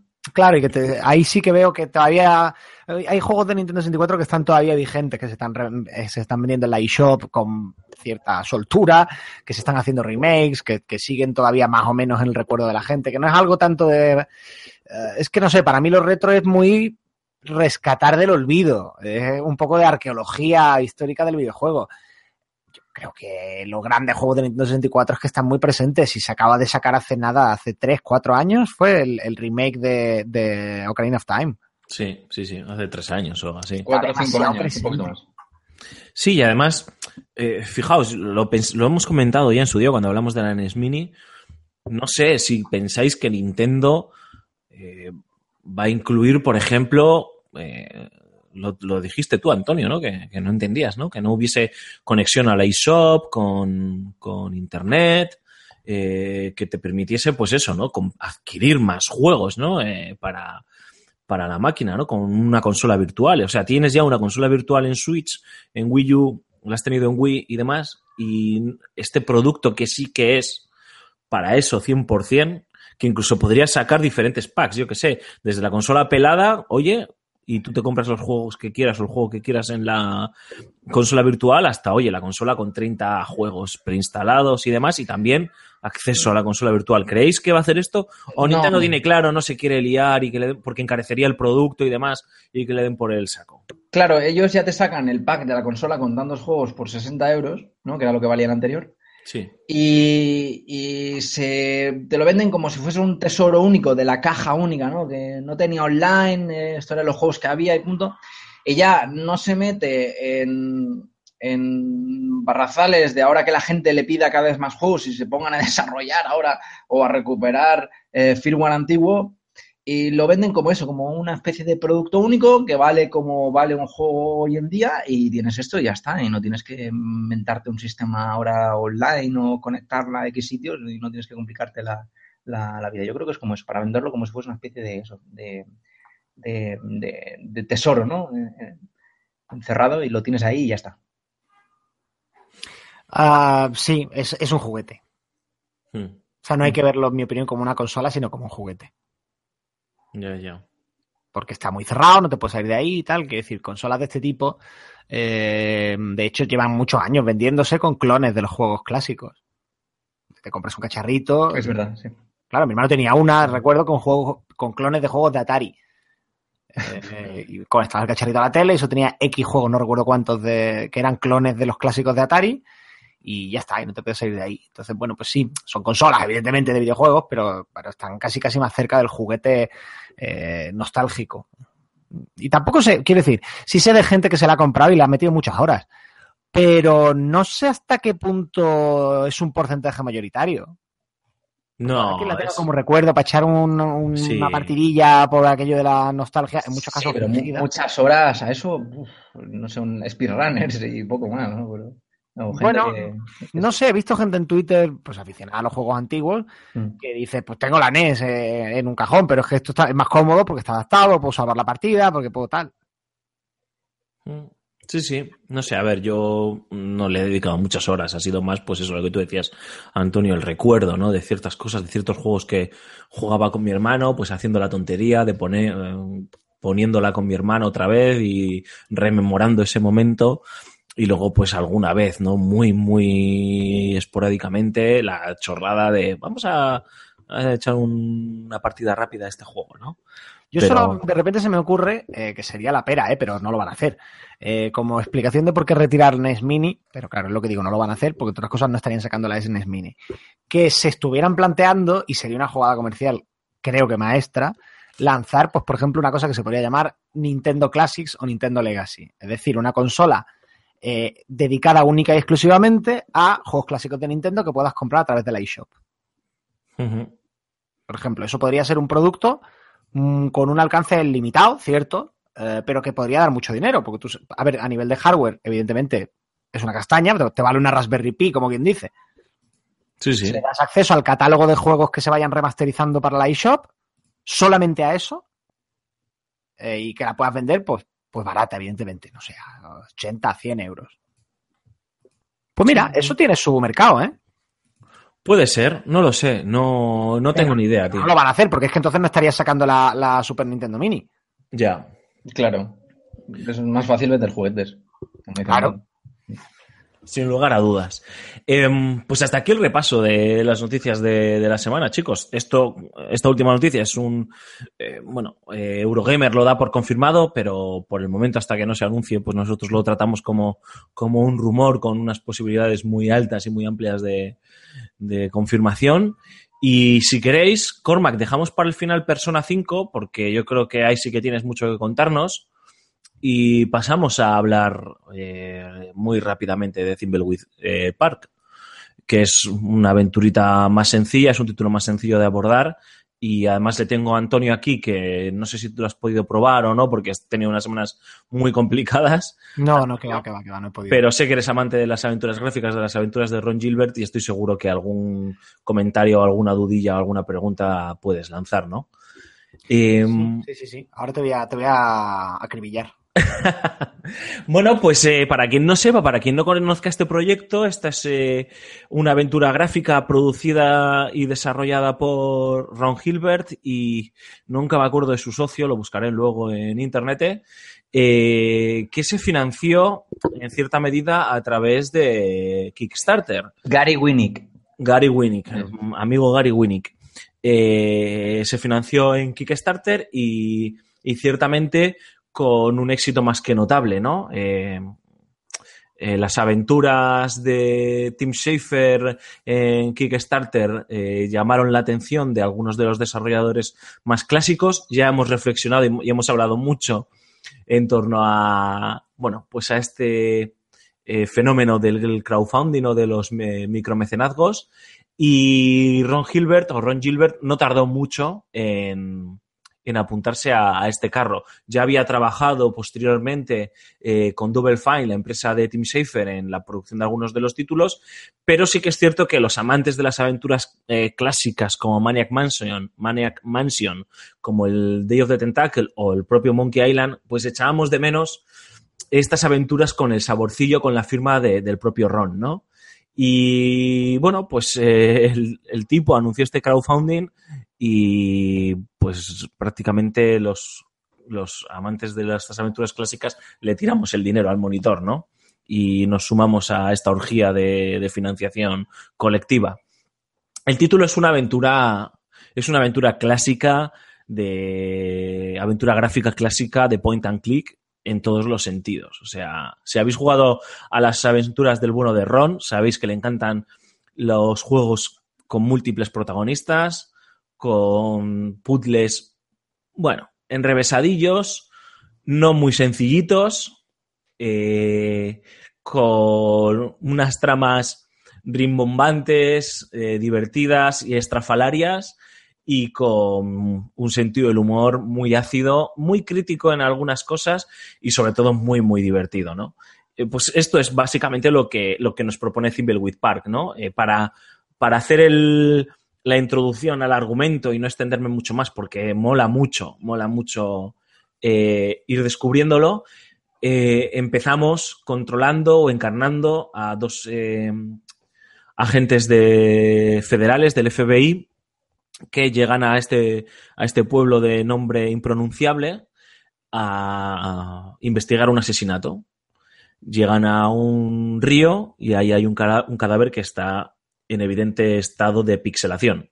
porque es, porque se está pixelando. El juego además lo dice así, está muy pixelado este cadáver, ¿no? Eh, no, no está en descomposición. Y además tiene una coña muy graciosa que tú puedes, como en, los, en estos juegos, como en Maniac Mansion, por ejemplo, tú puedes visitar las diferentes estancias de la mansión en el orden que quieras, volver a ellas y demás, ¿no? Pues aquí es lo mismo, ¿no? Es, tú puedes ir moviéndote por el pueblo como quieras y puedes volver a sitios que ya habías visitado anteriormente, ¿no? Y la escena del crimen es un, es un sitio que puedes visitar y el cadáver sigue ahí y según va avanzando la historia va pixelándose más el cadáver, ¿no? Porque se está descomponiendo más, ¿no?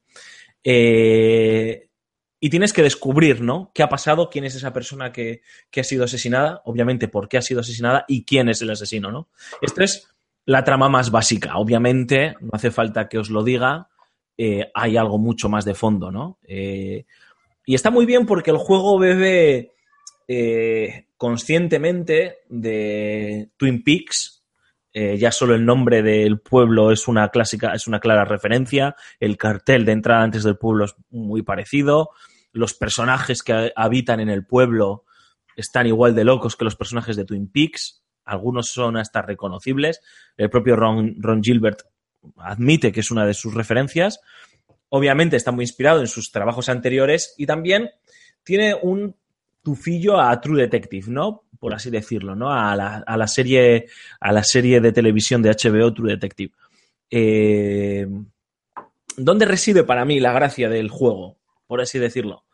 Pues en ir descubriendo los otros personajes de los que no voy a hablar, porque he leído un- alguna que otra crítica, algún que otro análisis y creo que, en mi opinión, en mi humilde opinión, es un error eh, mencionarlos, aunque si veis algún tráiler, pues vais a verlos a todos prácticamente, pero bueno, ir descubriendo cada uno de los personajes eh, protagonistas del juego y sobre todo el, pues como en los Maniac Mansion, ¿no? Eh, o en el Día del Tentáculo, el ir saber, saber cuándo hay que ir intercambiándolos, las relaciones que se establecen entre ellos, cómo la historia va evolucionando según tú vas descubriendo a cada uno de, de los personajes.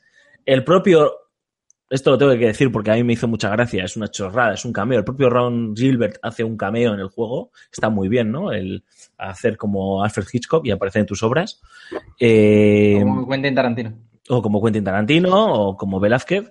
Eh, entonces, pues eh, yo creo que eso es, eso es lo que más me ha gustado del juego, ¿no? El que, el que el propio Ron es fiel a sus ideas, estamos en el siglo XXI, eh, la tecnología ha evolucionado, pero él ha querido hacer un juego clásico de finales de los 80, principios de los 90, eh, con las evoluciones técnicas, sobre todo a nivel de arte y de diseño gráfico actuales, pero manteniendo ese aire retro que, hemos, que comentábamos antes.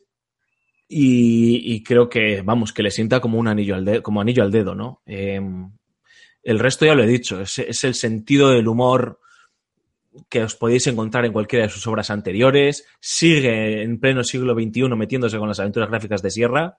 No puede evitarlo, tío. O sea, uno de los chistes constantes es meterse con las aventuras gráficas de Sierra. Claro, yo me imagino que gente que no ha conocido esa época o que no ha jugado a los juegos de Sierra o que no tenía el pique entre a los que nos gustaban los juegos de LucasArts y aborrecíamos, aborrecíamos, entre comillas, los juegos de Sierra porque se moría en aquellos juegos, pues sigue estando esa coña ahí y sigue utilizándola eh, a su favor, obviamente. Y, y, y, poco más que deciros, ¿no? La música está muy bien, el juego viene, viene doblado, pero tiene una curiosidad para mí que es que, eh, o a lo mejor es que yo tengo estropeado el equipo de sonido, que también puede ser, ¿no? Pero está doblado y suena como sonaban los juegos doblados cuando tenían las voces en los años 90, ¿sabes? El juego de Indiana Jones and the of Atlantis o alguno más que tenía ahí esas voces así un poquillo metálicas y demás porque los doblajes pues no eran como son ahora. Tiene esos detallitos que a mí, pues joder, me han tocado la fibra. Esto sí que es puro producto fanservice, Antonio, y pura nostalgia, en algunos casos fingida, supongo, pero para tío, para mí, pues es, sí que es pura nostalgia de nuestra infancia y de nuestra Claro, pero. De la llaga, ahí es donde yo quería entrar. Las principales críticas que he leído sobre, sobre el juego, y es por lo que te quiero preguntar, es que quizá no tenga mucho sentido fuera de sus referencias. Eh, que, que, es tan autorreferencial a la historia de la aventura sí. gráfica y a la propia historia de LucasArts y de Ron Gilbert, que sin ese trasfondo el juego no vale gran cosa. Eh, eso por un lado. Y por otro, que en su afán por ser una aventura de los 90 hecha hoy, reniega de determinados avances que la anclan en el pasado innecesariamente en lo malo. Pues, por ejemplo, el menú de verbos con verbos que quizás no sean necesarios que redonden un poco. El pixel hunting. El pixel hunting, etcétera. Eh, sí. ¿Qué opinas al respecto? Sí, a ver, eh, es, eh, tú lo has dicho, es una obra que está continuamente hablando al pasado, ¿no? Y hablando al Antonio Santo de hace 20 años, ¿no? Que, que conoces perfectamente lo que te está contando, Ron- lo que te quiere contar Ron, Ron Gilbert o Thimbleweed Park, que te referencias, eh, como tú decías, ¿no? En, todo aquello y que probablemente eh, no, probablemente no, qué narices, es que tienes razón. Sin ello no tendría, no tiene mucho sentido, pero es que claro, joder, eh, yo voy a ser sincero, esto a mi chica le encantan las aventuras gráficas, no le puedo poner esto. Se aburriría como un tomate, le parecería una soberana gilipollez. No, eh, no, no lo entendería, ¿no? Eh, o muchas cosas no le harían gracia, o no entendería muchos de los chistes que a mí me hacen mucha gracia, o muchas de las coñas de los juegos de, de estos juegos clásicos de combinar 1500 objetos de tu inventario para terminar haciendo eh, un objeto muy estrafalario, muy raro, o para terminar, no sé, o- o inventarios gigantescos, ¿no? De dos o tres páginas de scroll hacia abajo y demás. Eh, lo que decíamos, ¿no? Los chistes mm, de los años 90 contados en el en pleno 2017 que, que sí, que te hacen gracia porque, porque los conoces y porque en el fondo te está apelando a tus recuerdos, pero que contados en frío, si contase esos chistes yo ahora, pues a lo mejor no harían ni puñetera gracia, ¿no? Eh, entonces, por un lado, sí, estoy contigo. Y por otro, y en lo que tiene que ver a ser una aventura de los años 90 canónica, es que es de libro, tío. Es de manual. En todos los sentidos. Para lo bueno y para lo malo. Claro, hoy día el menú de verbos es arcaico. Pues sí, es arcaico de narices. Pero es que yo no concebiría una aventura de Ron Gilbert sin ese menú de verbos, ¿no? O sea, yo, yo es lo que yo esperaría. Como jugador es lo que yo esperaba. Eh, el pixel hunting es que hasta se descojonan de eso en el juego. Está hecho a posta. O sea, yo creo que lo podían, no, yo creo no, lo podían haber solucionado incluso haciendo esta aventura pixelada retro, pero lo hacen a posta y se ríe el juego de ti y te, te, te lo dice. El juego te lo dice. Te dice, vas a tirarte mucho tiempo haciendo el puto pixel hunting, cazando píxeles, porque, porque quiero. Porque quiero reírme de eso, ¿no? Entonces, pues. Pues sí. eh, es consciente de ello el juego. Y yo creo que el jugador que, que se aferra o, sea, o que se acerca a esta obra por norma general sabe a, a qué se tiene que atener. No es un producto, eh, no voy a decir para los fans o fanservice, que ya lo he utilizado antes, sino yo creo que es un producto... eh, no sé, tío, es como las cajitas de música de madera de nuestros abuelos y tal, que están, son muy bonitas y que a nosotros nos parece algo arcaico y a ellos les, les, eh, encanta. les, les encantan o les traen recuerdos de su juventud, pues esto es lo mismo, tío. Cada vez que me pongo en, en Steam y arranco el juego y escucho la música y, y veo el, el juego, pues no sé, retrocedo 20 años y me lo paso bien y, y sé que es un juego pues que está, me está hablando a mí, ¿no? O sea, no, no sé explicarlo. A mí me da la sensación, por lo que estás explicando, es como si hoy, hoy en día eh, sacasen al cine una nueva entrega de Aterriza como puedas, con Leslie Nielsen. No sé, es como... Sí, puede ser. eh. quizá no ha sido una Stranger Things, pero sería más, más eso, ¿no? Porque, a ver, yo no es que Sí, a ver, Stranger Things sí, a- sí. apela a la falsa nostalgia que de que habló Antonio, que está muy bien, a mí me gustó la serie, ojo, eh, no quiero ahora ponerme aquí, pero entiendo que una de las críticas que se le hacía a la serie era pues el apelar a esa falsa nostalgia de los años 80 y demás, que a otras series posteriores o anteriores lo hacían de otra, de otra manera más sutil o más delicada o mejor, ¿no? Eh, aquí a lo mejor sí que es Stranger Things y no es tanto aterriza como puedas, o sea, es quiero apelar a la nostalgia del jugador, sé que quien lo va a jugar es alguien que conoce mi obra, quiere jugar este tipo de aventuras gráficas y que el jugador actual no le va a llamar nada la atención porque tiene unos pixelacos como mi cabeza de grandes, porque utiliza el menú eh, de verbos que es grotesco y porque en el fondo, pues, eh, es que es una aventura gráfica de los años 90. Es que hay gente que ahora le pones el Monkey Island, que es una obra maestra, y sale corriendo, tío. Pues esto es lo mismo. O sea, si este juego Pero llega a salir... hijo puta suelto, ¿eh? Yo me- Alfonso me va a matar, pero yo he salido corriendo con, con, con los Monkey No, yo no te mato, te mata Antonio. Por eso. Antonio, Antonio me mata y yo he salido corriendo con las, con las aventuras gráficas de este Hay hombre. No, tanto que aquí tenemos uno. No, pero mm, fíjate, es que, eh, claro, eh, luego el- el- los productos de, bueno, los productos, los juegos de aventura gráfica lo han ido, han ido evolucionando, han, han ido, han ido cambiando. Hoy en día, si te metes, bueno, más en, en el mundo de los videojuegos indie, puedes encontrar cosas pues, que, que son completamente diferentes a, a- a- y se nota que a las, a las aventuras que vosotros comentáis y que, que sí que se nota que no, que ha habido, que ha habido cambios. Pensaba que ibas a hablar de David Cage o de Telltale No, no, no, no, yo no, no- eso no quiero ni tocarlo, el tema ese, pero, pero, Sí, sí, no, no, no vayas por ahí, no vayas por ahí. pero por ejemplo, eh, mi aventura gráfica favorita es The Longest Journey. Es el primero, que no tiene absolutamente nada que ver con, con, con Monkey Island ni, ni con el, el Day of Tentacle ni demás. Y claro, una, precisamente una de las cosas que te iba a preguntar, eh, te la ha preguntado Antonio de otra forma, era que yo la última aventura gráfica que jugué fue el, el último capítulo de The Last Door, ¿no? que es una, Door, es, sí. es una point and click, eh, Sí. producto nacional, uno de los sí. mejores videojuegos de terror Lovecraftiano que he jugado nunca.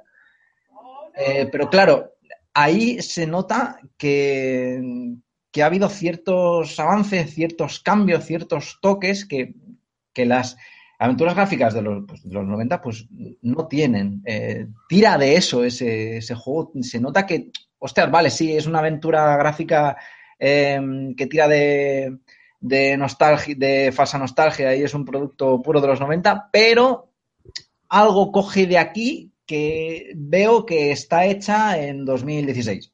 No, es lo que decía Ah. Antonio, es una de las críticas. No, no, es un juego. Si este juego llega a salir hace 20 años, era un juego canónico de la época de aventura gráfica típica y tópica de manual. Y es consciente de ello y busca. Es decir, por huir no tiene ni ayudas, que ahora todas las aventuras gráficas tienen las típicas ayudas. O si las tienen, soy tan torpe que no sé cómo encontrarlas. Porque, hostias, llevo atascado en un puzzle bastante tiempo, no quiero buscar en internet nada y estoy, pues eso, pues como hace 20 años o más, ¿no?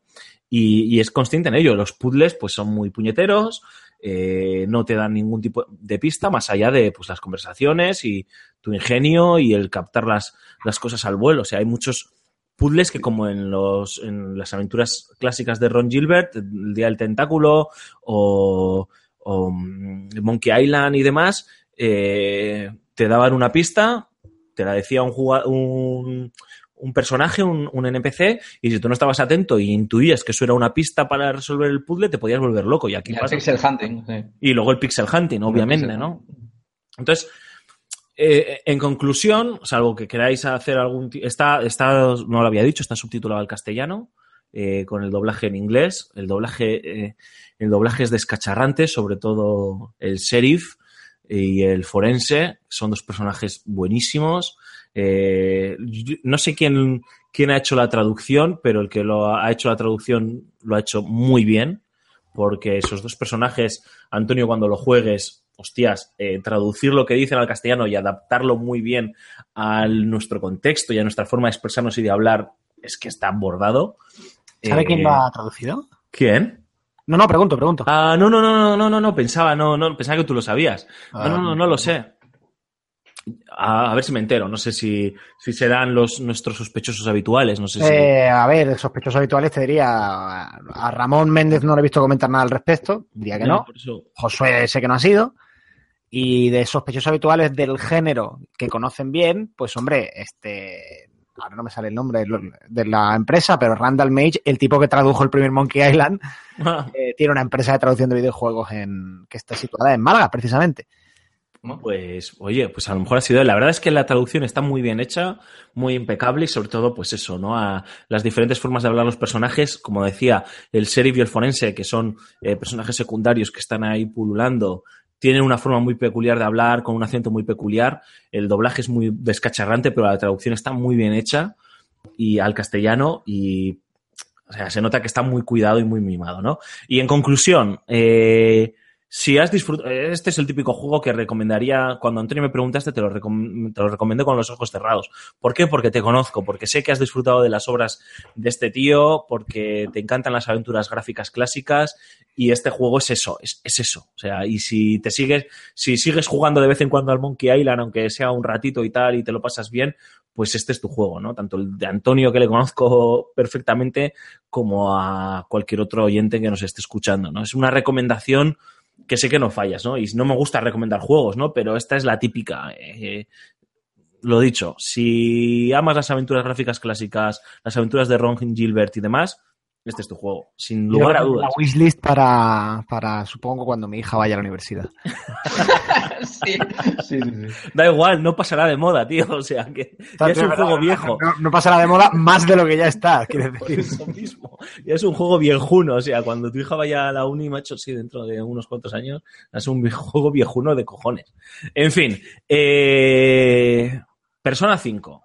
Mark, yo tengo que decirte que he hecho un esfuerzo porque me temía que podíamos estar tú y yo. Al final ha venido Antonio, no sé si conoce algo de la franquicia. Y he leído, pero no tengo ni idea, tío. O sea, no tengo ni pajolera idea. Sé que es un JRPG que tiene una. Así, haciendo ya la introducción para que luego cuentes lo que tú quieras. Que tiene una fanbase o una base de fans, de seguidores muy fiel.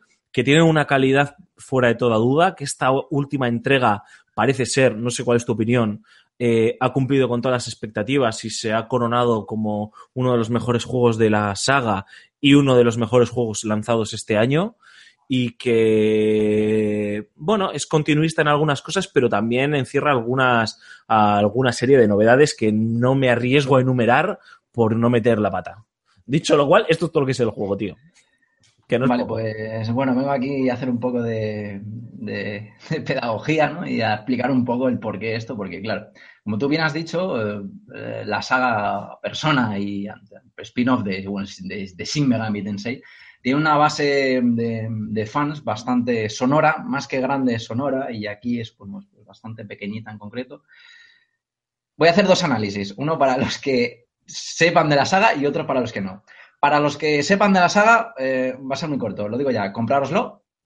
Eh, cumple todas las expectativas. Mm, si lleváis jugando desde el 3, eh, conserva la misma, más o menos, mm, la estructura bastante parecida, pero esto ya es eh, el apogeo. Así que venga, iros a la tienda, podéis quitar el podcast. No, no, no, no, hasta el final. Vale, y bueno, ahora para que la gente, claro, porque vivimos en, vivimos en España, ¿no? Y conociendo más o menos la mentalidad del jugador español, eh, entender un producto así mm, puede ser diferente. Aunque tú más o menos te interesen los videojuegos, que seas un jugador más o menos eh, mm, habitual, eh, te metes en, tus, revistas favoritas, te metes en Metacritic y veas que lo han bombardeado 10 veces y digas, ¿por qué? No lo entiendo. Bueno, cuidado, cuidado porque esto es una japonesada muy gorda. Una japonesada muy gorda que puede que no todo el mundo lo entienda y puede que a no todo el mundo le guste porque, eh, porque no es, es la manera de, de- hacer los videojuegos de los- oriental que aquí pues es completamente diferente. ¿Qué pasa? Que mm, Persona 5 llega, llega en un punto, en un punto complicado, ¿no? Complicado y bueno, y bastante oportuno, que es en el que eh, las, eh, las, digamos, la- la- los, los, los JRPG, los juegos de, de, de rol japoneses están bastante, bastante eh, en decadencia desde hace ya bastantes, bastantes años, ¿no? Y como que eh, se ha escrito mucho acerca de ese, de ese, de ese resurgir que, que, bueno, que este juego pues puede, puede salvar, ¿no? Digamos, esa, eh, lo, lo puede solventar de esa manera. Eh, despedimos a Antonio aquí y sigo yo a- Sí. y entramos en, en Claro. materia. Sí, sí, por supuesto. Buenos reflejos. Sí, sí. Bueno, Quillo, vamos hablando, nos escuchamos la semana que viene. Venga, chiquets, portados bien, o bueno, mejor, portados mal y luego me lo contáis, que ya sabéis que yo no tengo tiempo. Pasa buena semana, Antonio. Abrazo, chao, Un chao. abrazo. Hasta luego. Bueno, Marco, o sea, el, el juego llega en un momento, como tú decías, en el que eh, el producto japonés eh, en general y los JRPGs en particular, eh, salvando los Dark Souls y demás, eh, pero bueno, en general está como en, cierta decadencia, ¿no? En cierta crisis. ahora hay como un florecimiento con Dark Souls, hay otro florecimiento a lo mejor con Resident Evil, que con este 7 como que han revitalizado la saga. Y luego el JRPG en general, pues bueno, ¿no? Estaba como, por lo menos en Occidente, perdiendo el interés, ¿no? De, la gente. Claro, porque eh, dentro del producto japonés estaba, están los, los JRPG, porque claro, como tú bien dices, ahora en estas últimas generaciones con tema Souls, tema, tema Las Guardian y, y demás, parece que es un poco, que llama, empieza a llamar bastante la, más la, la- la atención, empieza a, empieza a gustar. Pero bueno, el JRPG era un tema bastante complicado, porque si nos ponemos a mirar ahora mismo el catálogo de PlayStation 3, PlayStation 4, sobre todo, ¿no? Xbox ya eso ni, to- ni, ni- ni- tocarlo. Hmm. Eh, productos mm, de juegos de rol eh, nipones nos encontramos con eh, los manidos Tales of, eh, Final Fantasies que, que traen- vienen con su- sus más y sus menos y con una serie de, de franquicias que no conoce absolutamente nadie, que aquí evidentemente no llegan ni, ni siquiera en castellano y si llegan. Entonces, eh, pues que ya, ya es un mercado muy, muy, muy, muy de nicho y cada vez más de nicho en el que aquí en España eh, venden, se lo compran cuatro frikis. Ya. Entonces, es complicado, ¿no? Por eso quizá la polémica de que Persona 5 pues no llega aquí, aquí traducido, ¿no? Porque una localización de videojuegos pues es bastante, bastante complicada. Pero ¿qué pasa? Eh, Estamos delante de un producto de calidad mm, en todos los, a- los aspectos. Eh, ¿Cómo definiríamos persona o persona 5? Eh, yo lo pondría, y mm, he leído más medios que, que lo, ponen, lo ponen de la misma manera, en una especie de mezcla entre juego de rol japonés tradicional por turnos y novela visual. La novela visual ya tienes que, para que tú tragarte una novela visual, ya tienes que, que bueno, que, que ser cierto tipo de, de- de público con cierto gusto, ¿no? que no se suele ver aquí mucho en España. ¿Qué pasa? Que yo la primera sesión de juego de Persona 5 me tiré seis horas y media jugando, creo, y hice eh, unos cuatro o cinco combates. No hice más. El resto fue texto, historia, trama, eh, hablar con otros personajes, eh, seleccionar eh, qué línea de diálogo, tomar un poquito de esa decisión social, no, esas decisiones sociales que son tan importantes en la, eh, la saga, que luego quizá luego explicamos si, si quieres un poco Sí, sí. más profundamente, ¿no? Pero, pero te tienes para acercarte el- a Persona 5 sin preocuparte por haber jugado los anteriores. Eh, mírate vídeos, mírate gameplays, léete, léete textos, escucha podcast, porque es un producto que yo puedo entender que sea, sea bastante complicado de entender y que no sea para todo el mundo. Eh, antes había comentado que sigue la misma estructura desde la tercera entrega, ¿no? Digamos que se mueve todo dentro de un, de un instituto. ¿No? Es, donde, Sí. es una época en la que todo- todo- todos hemos pasado y nos podemos sentir identificados.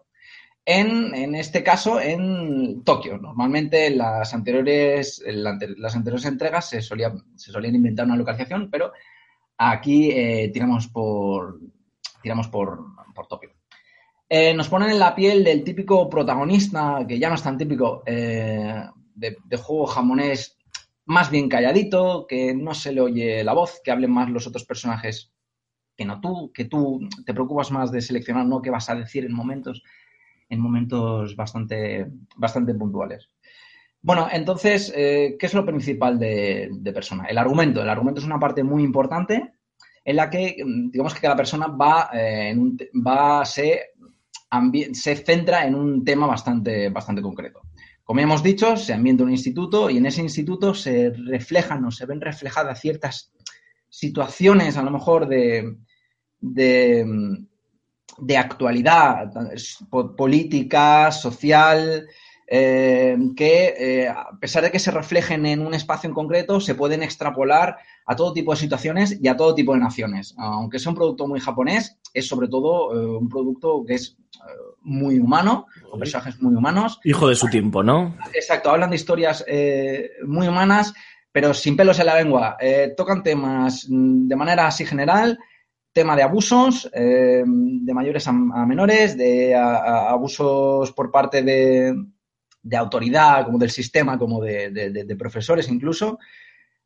Trata temas de, de machismo, mujer quejándose de la propia sexualización de la mujer. Trata temas de, de política, es más, en una de las... Tú tienes, digamos que tienes que ir a, a- clases y atender, ¿no? Es como llevar un poco mm, casi la simulación de, un estudiante y el profesor te está explicando que eh, el gobierno se divide en tres tipos de poderes, tal y cual uno es legislativo, el otro, es- ¿sabes? Que eh, se mete mucho en, en eso, en esos asuntos y cómo el Estado, cómo los políticos eh, influyen en, en ese mundo de manera así muy, muy, muy, muy de lore, ¿no? O sea, que si estás más o menos atento a las conversaciones, ves que eh, tiene, le dan cierta importancia a lo que es la, a lo que es la política.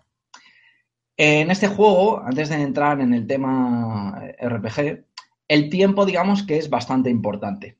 Es raro, ¿no? Para alguien que no haya jugado un juego así, cómo todo funciona a través de una especie de calendario en la que tú tienes unas actividades que son, eh, entre comillas, obligatorias y luego puedes tener la opción de hacer una cosa u otra y va pasando el tiempo. O sea, tú tienes, por ejemplo, tú como eres un estudiante, tienes que ir a clases por las mañanas, que ya, bueno, pues el Sí. ya, ya va, y luego tienes la opción de, bueno, pues eh, ponerte a estudiar, ponerte a leer, ponerte a hablar con compañeros, irte de paseo a comprar, irte porque alguien te ha llamado y tiene un plan de no sé qué, o meterte en una mazmorra.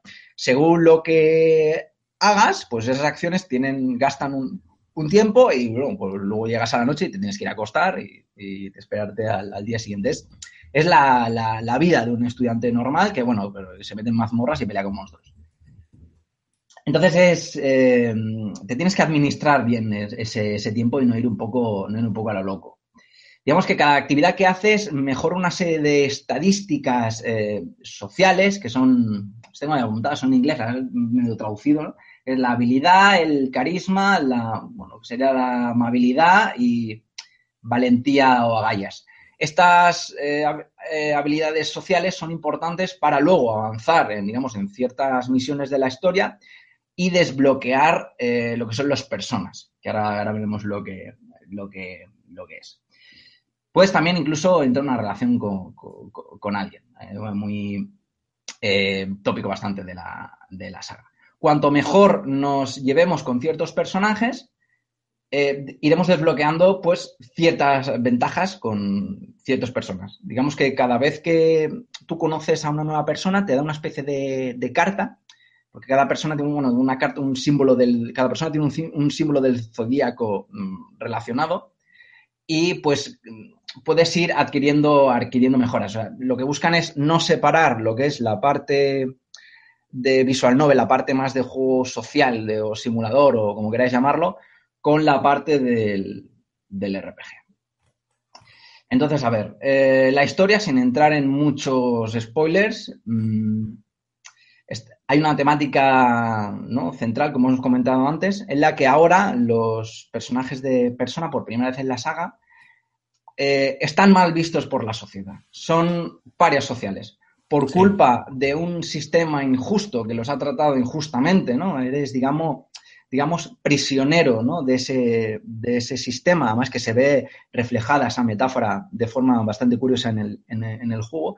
Tú eres un paria social, tú tienes un pasado, entre comillas, delictivo por ciertas razones y la gente te mira mal. La gente de principios, a no ser que te vayas luego te vayas ganando su confianza y, mejore la historia con las habilidades que he comentado antes, la gente no quiere hablar contigo, la gente no quiere ni eh, los profesores te tratan, te tratan mal, eh, el casero ya te mira raro y te está amenazando con los portes que como la ligues te, te vas a la calle. Y es un poco eso, la vida del... Juegas desde el punto de vista de personas que están marcadas y, y es cómo, cómo esa, esa, esa marca te afecta dentro de la, de la sociedad, que es bastante, que eso suele ser bastante, bastante peligroso, bastante notorio en una sociedad como es la, la, japonesa. Ya. Bueno, pues eh, pasamos si quieres al tema de los combates, que es el más eh, entre- entretenido y demás.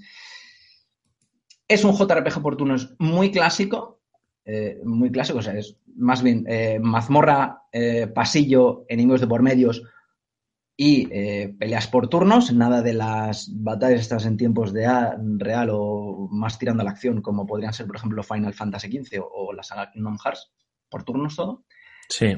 pero mm, tira eh, de muchísimo, muchísimos avances en el, en, el, en el, género y no se estanca en lo mismo de siempre. O sea, esto no, no es un Final Fantasy a la antigua. El, el combate es eh, el combate por sistema de turnos es muy rápido, es muy intuitivo, es muy simpático, es muy agradable y además que es muy, tiene muchísimo, tiene muchísimo estilo. Yo creo que es el juego con, más estilo que, he visto nunca.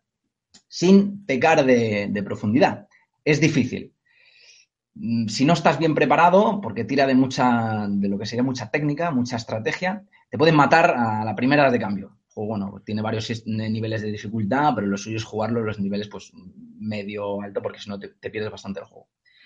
¿En qué consiste, entre comillas, el sistema de combate? Bueno, pues tienes eh, una serie de personajes que a medida que avanzas la historia, pues vas, se van sumando más y el por turnos tradicional que podría ser, por ejemplo, el Final Fantasy, Final Fantasy X. Cada personaje bueno, tiene una serie de, de acciones. Tú puedes eh, atacar con tu, tu, arma de cuerpo a cuerpo. Puedes tirar de, de, un arma de fuego, como sería una pistola, y luego tienes una serie de habilidades que serían rollo como la magia, que lo haces invocando al persona. Un persona es una especie de, para explicarlo así rápido, una especie de espíritu que va ligada al al alma de la persona, al alma de la persona en sí, de, de, de así, sí, el juego de palabras, y eh, puedes utilizar las habilidades mágicas que te aportan estos, estos seres, ¿no? Digamos que mmm, estas habilidades mágicas y cada persona le, le, les dan mucha importancia a lo que son los estatus o los tipos, como por ejemplo serían Pokémon. Eh, el fuego, el hielo, eh, que si el rayo y la el muerte y hay varios tipos más. ¿Cuál es la gracia, entre comillas, de, del combate? Tú tienes que descubrir cuáles son los puntos débiles de esos enemigos. Este enemigo a lo mejor es resistente a fuego, pero es débil a rayo. Y tú tienes que procurar equiparte bien con, con el persona adecuado, sabiendo que si llevas este persona, eh, eres resistente a um, fuego, pero débil a, yo que sé, a otra cosa. Entonces, si ves a un enemigo que utiliza ataques de fuego, pues probablemente mueras. Así, bastante del tirón. Eh, ¿Qué pasa? Los enemigos, a diferencia de otras entregas, no son, no sé, tipo enemigo genérico con forma de, sombra, que coges, los matas y ya está, sino que son enemigos que luego los puedes, entre comillas, eh, capturar y hacerte los tuyos y utilizar sus ataques y sus, sus, bondades y sus estadísticas. Entonces es un poco, hazte con todos, un poco algo parecido a lo que veíamos con World of Final Fantasy, que eh, se basaba en hacer las estrategias según pues, los bichos que capturásemos, pues es, esto es algo, algo parecido. El personaje, que esto, bueno, esto, esto, lo sabemos todos, esto no, no, no es spoiler, el personaje tiene la, entre comillas, la habilidad de poder llevar más de un persona, que esto parece que es el único, esto es el único, por así decirlo, en, en el mundo, y tú puedes jugar a, alternar qué mm, persona mm, pues viene mejor a equiparse en según, según qué situaciones, te tienes que ir conociendo a los bichos, te tienes que hacer tu propia, entre comillas, enciclopedia de, de bicho, por cada bicho que te encuentres, pues tienes una serie de, de debilidades y una de, de, de, resistencias.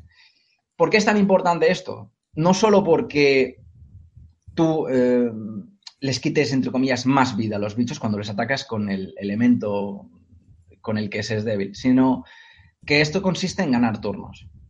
Si tú eh, te estás enfrentando, por ejemplo, a cinco bichos a la vez, que es bastante, y todos son débiles a fuego, y tú tienes un persona que es, tiene, es eh, fuerte con ataques de fuego, cuando tú ataques con ese elemento al, al bicho que es débil, ganas un turno extra.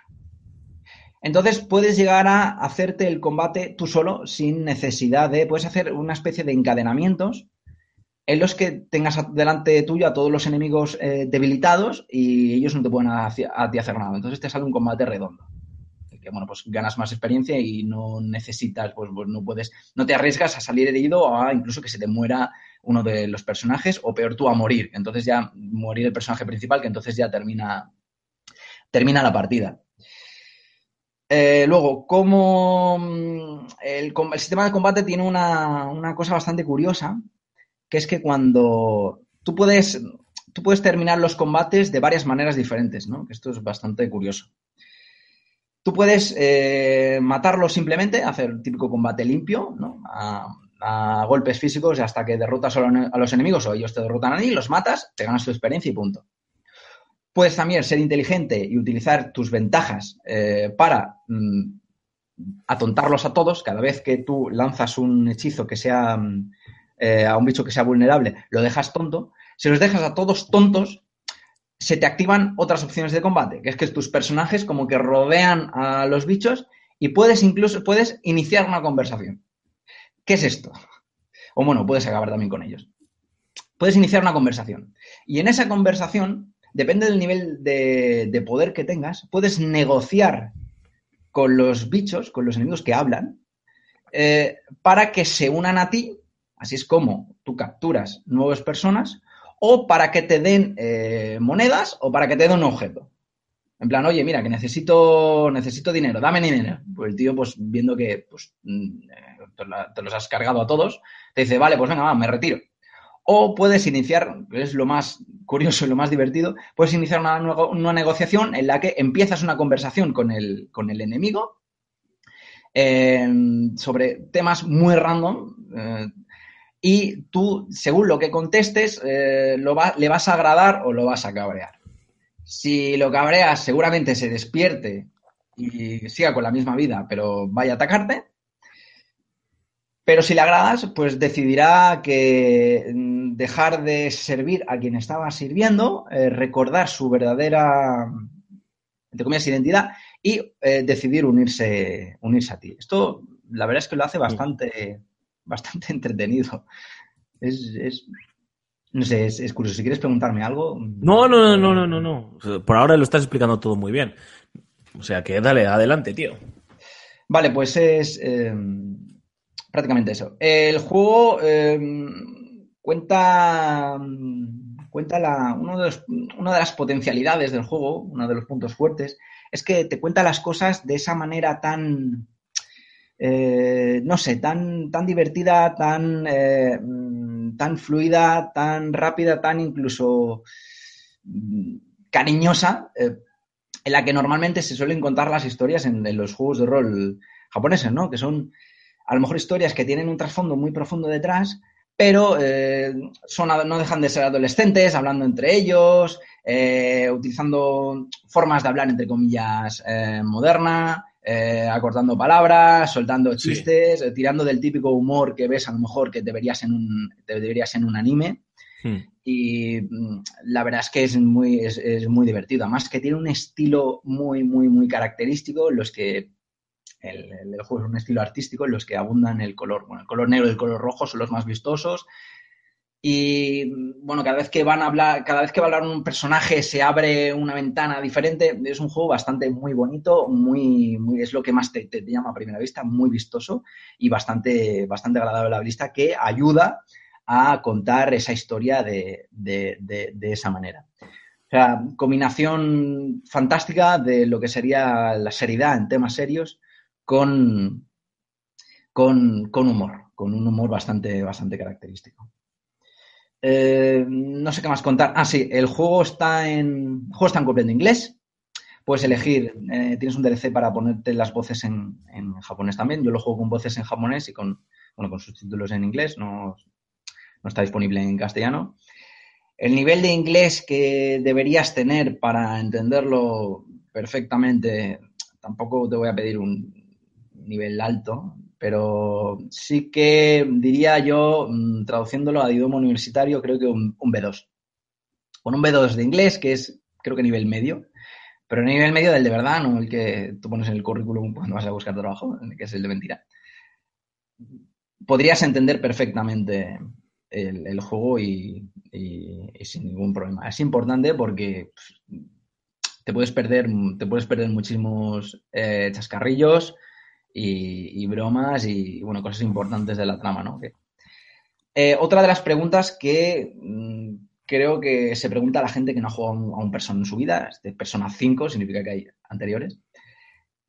¿Es importante haber jugado los otros Persona para, para meterse de lleno en este? No, para nada. Cada persona tiene, cada juego cada- tiene, un, tiene una trama y unos personajes totalmente eh, diferentes, bueno, salvo contadas excepciones. El 4 tenía varios spin-offs.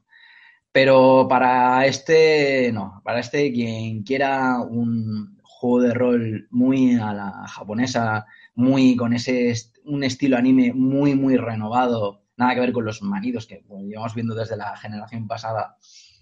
Eh, aquí tiene juego eh, por horas, eh, muy divertido. mm, de- puedes hacer mil cosas. Eh, los personajes son, son geniales.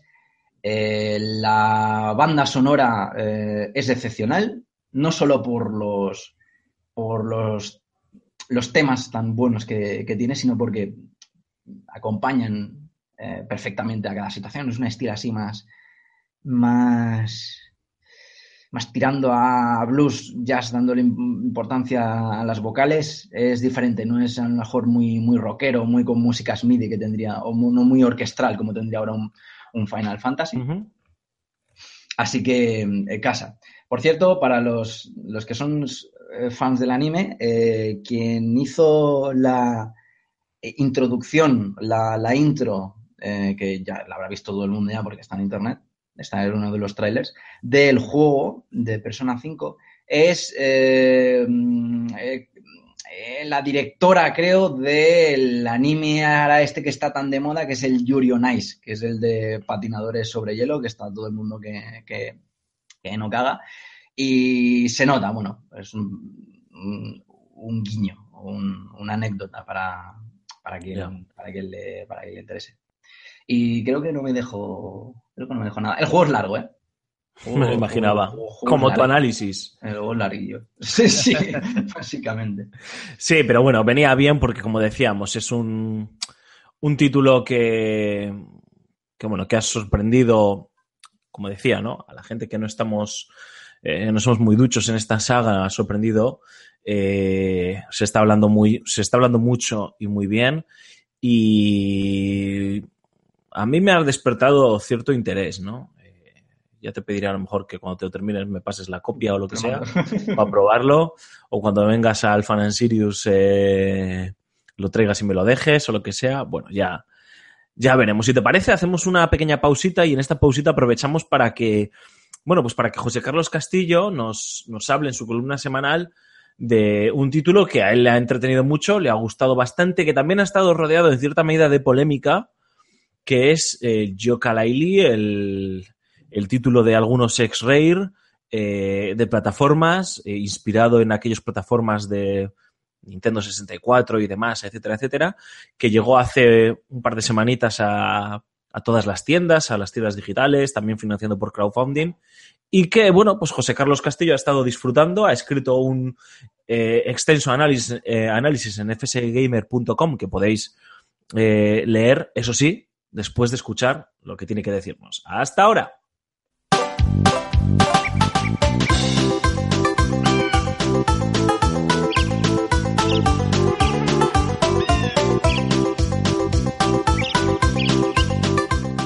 Dos años después, Yooka-Laylee es una realidad, con la crítica dividida y los usuarios encantados. Me sumo a estos últimos no por ser uno de sus patrocinadores, sino por haberlo jugado sin las prisas e imperfecciones inherentes a una fecha de embargo. A fin de cuentas, Playtonic ofrece justo lo que pedíamos, cinco mundos articulados en torno a un escenario central, que transitar de cabo a rabo recolectando centenares de ítems. La trama es lo de menos, aunque sirve de excusa para insuflar humor a los diálogos. Tampoco podía faltar el dúo protagonista, un camaleón comprometido, Yoka, y un murciélago burlón, Laylee. Cada mundo, siguiendo las tipologías clásicas, se antoja un compendio de plataformas y rompecabezas, muchos de los cuales requerirán de una segunda y tercera vuelta, conforme adquiramos habilidades al piperino de Trouser. El precio son las plumas diseminadas por el entorno y la meta, hacernos con las páginas del libro mágico desperdigadas. Estas desbloquean nuevos parajes, pero también los amplían. contamos una miríada de secundarios, entre estos la vagoneta que tantas frustraciones nos regaló en Donkey Kong Country. Habrá quienes nos pidan recuperar un ítem, vencerles en una carrera, activar varios interruptores en el tiempo dado. Vamos, que las horas se convierten en minutos con tanto ir y venir. Hablamos de un desarrollo contrarreloj, que no podía permitirse el lujo de un nuevo retraso, por lo que algunos mundos parecen mejor diseñados que otros. Sea como fuere, Yooka-Laylee dispone las coloridas redondeces soñadas para Banjo-Kazooie, con un rendimiento notable. Un juego guapo, además de simpático, cuya banda sonora acompaña a la perfección, aunque acabemos odiando los soniquetes de los personajes. ¿Es Yooka-Laylee un plataformas anquilosado? Muchos parecen opinar que sí, pero a un servidor le ha entretenido como pocos títulos de un tiempo a esta parte. Cámara y control admiten retoques, pero de ahí a lo enervante hay un gran trecho. Todo depende de tu gusto por el género, que te brindará la suficiente paciencia para desvalijar estos cinco mundos. Como Laili, el tiempo vuela a los mandos y se lo debemos también a un envoltorio bonito, rebosante de carisma y añoranza. La misma que esperamos transmitan retornos como el de Crash Bandicoot, Voodoo Beans, Sonic o Mario en un año plagado de plataformas.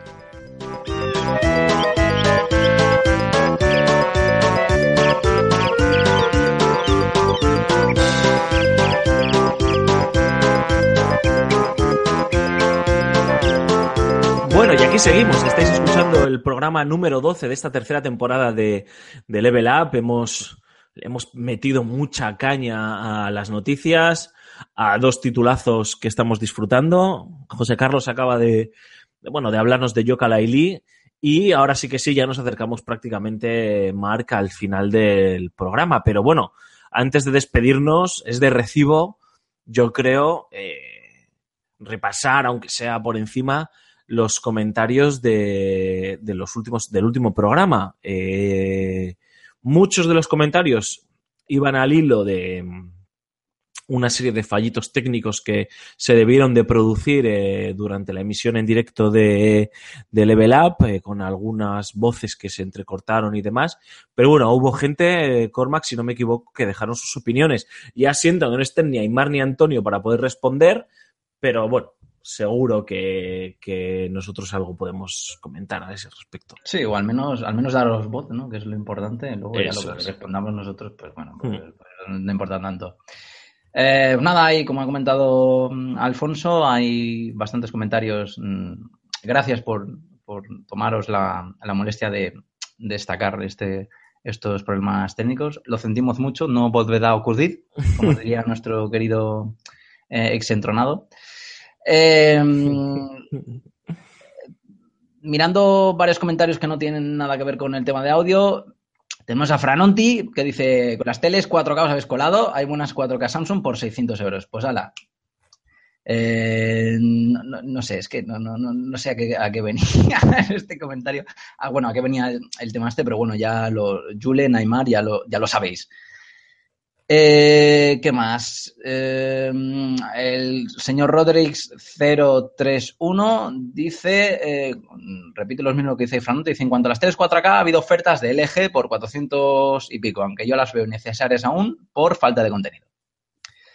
Luego vuelve a decir otro, otro comentario que dice, en cuanto al programa anterior, con respecto a YouTube, suscribo lo que decís. Probablemente error se refiere al, al 10. Dice, pero no veo solución rápida. Los altas deberían de ejercer una mayor educación y control sobre el contenido que ven sus hijos.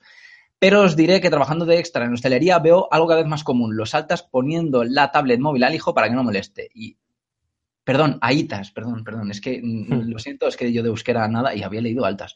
Aitas, los aitas, los, los padres, para quien no lo sepa. Y estos manejando mejor que los a- aitas el aparato antes de saber andar. Tengo 27 años, recibí la hostia bien dada a tiempo cuando la necesité y no por ello tengo un tramo de por vida o parecido. Hoy en día, en cambio, hay que ir con cuidado de qué se hace o qué se le hizo a un hijo para que entre dentro de lo correcto. El programa chapó, seguirá así hasta la semana que viene. Muchas gracias, señor Roderick. Eh, no sé, tú no estuviste, ¿no? ¿Verdad? En el programa que se comentó de, No, no, no, de, de YouTube. Mm, Yo tengo que darle la razón a este al señor Roderick. Lo de la hostia a tiempo creo que es discutible, ¿no? Imagino que depende del grado de la hostia. Pero, pero sí que es verdad que, que tanto padres como, como propio, propio YouTube tiene que, tiene que, se tiene que poner un límite a la hora a, la- a ver qué, qué consumen los hijos. Eh, precisamente, eh, después de, de que grabásemos el programa, eh, me enteré de algo bastante curioso, gracias a uno de los youtubers grandes, ¿no?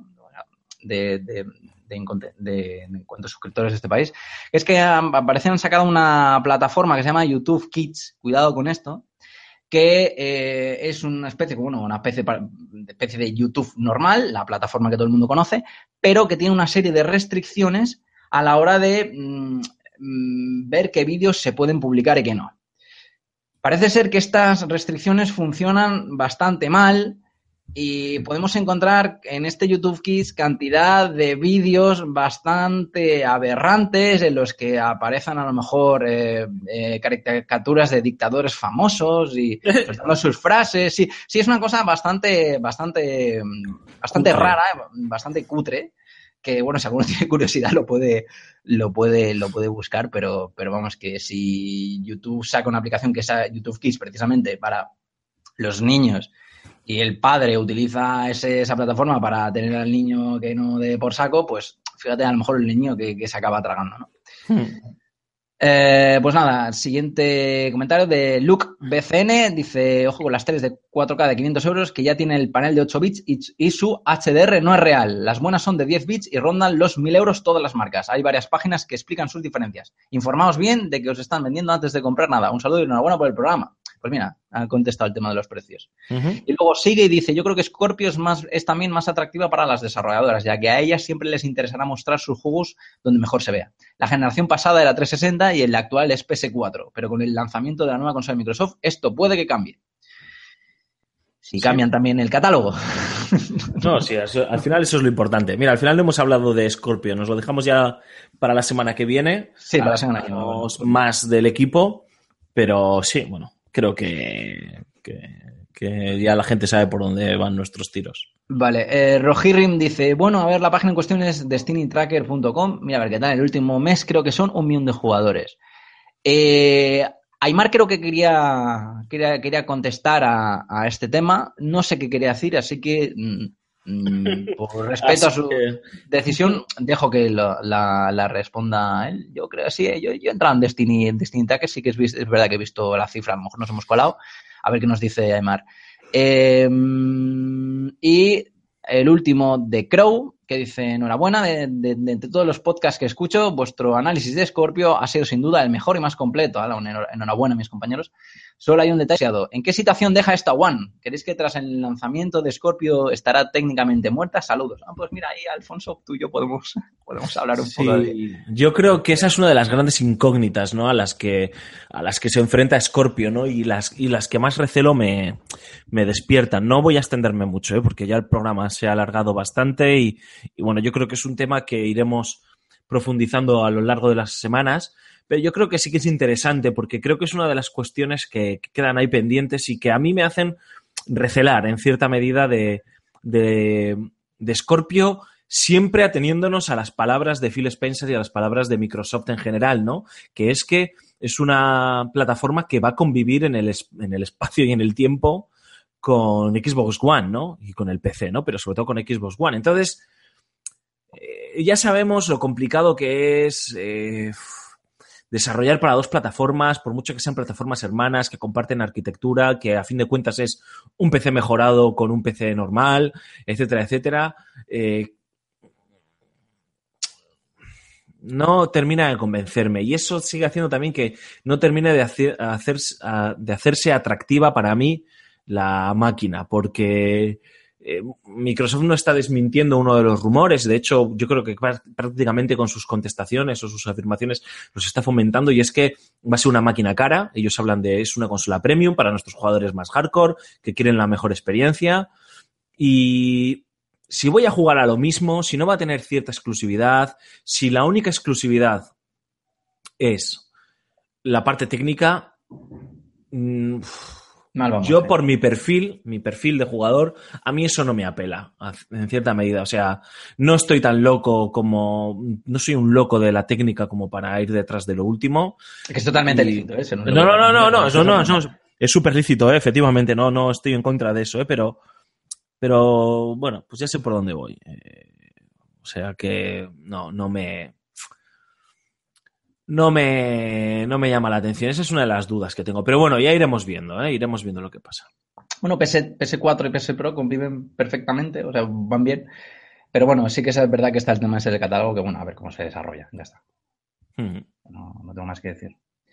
Y ya está, hemos terminado los comentarios. Muchas gracias a, a todos porque la verdad es que eh, han sido un total de 12 comentarios, incluyendo los de los del audio. Así que, que- que- que, bueno, sé que se nota que la gente entra, participa y deja su su deja su, su, su voz, ¿no? Nosotros en la en- así. Así que nada, seguir comentando. Pues bueno, Cormac, eh, toca despedirse. Eh, no está Rulo, no, está, no hay nadie, así que pues te toca hacer los honores, como siempre. Recordar, aunque sea rápidamente, aunque no sea, aunque no sea en profundidad, pero sí someramente, eh, cómo nos pueden contactar a revista FS Gamer y, y que nos escuchamos, nos escuchamos en siete días. Vale, pues tenemos eh, formas de contacto habituales, de habituales, no estoy acostumbrado a hacer esto, ¿eh? pero eh, po- podéis entrar en nuestra, en, en nuestra, en la revista, revista fsgamer.com, ahí básicamente vais a encontrar todo, ¿no? La, la masa de, de lo que es la, la web, el podcast, las noticias, los artículos, eh, muy interesante sobre todo, fuerte, creo yo, de la revista, información sobre el festival, Fan and Serious Game Festival. Luego nos podéis encontrar en Twitter como arroba revista Gamer. Eh, luego tenemos un canal de Telegram eh, y en YouTube como, como, como FS Gamer. Así que, ¿me dejo algo? No sé si me dejo algo. Mm, ¿Sabes quién se lo sabe bien, no? Eh, Sí, sí. Rulo. Bueno, Efectivamente. Bueno, básicamente ahí es donde se mueve El todo el cotarro. Eh, os invito a que entréis si no habéis entrado, sobre todo en la, en la web y en el canal de YouTube, que se sube contenido prácticamente a diario. Y al podcast, el podcast en, en, en iVoox, que no se, me, no se me olvide, el podcast de, de, de Level Up. Así que, nada, todo vuestro. Es gratis. Pues nada, Marc, nos escuchamos la semana que viene. Pasa buena semana. Pues nada, hasta la semana que viene, que vendré contento porque habré salido de un examen, o no, Vendré contento, o no. Y nada, hasta la semana que viene. Que vaya bien, mucha suerte. No estudies mucho este fin de semana. Pues nada, compañeros, queridos oyentes, muchísimas gracias, como siempre, por habernos elegido. Es un auténtico placer. Eh, no nos cansaremos nunca de decirlo. Presumimos de tener los mejores oyentes. Y qué narices, es que es verdad. Eh, gracias por elegirnos eh, nuevamente. Nos escuchamos dentro de siete días. Ya sabéis, como siempre os decimos, portaos bien, jugad a muchos videojuegos, sed buenos. Agur, adiós.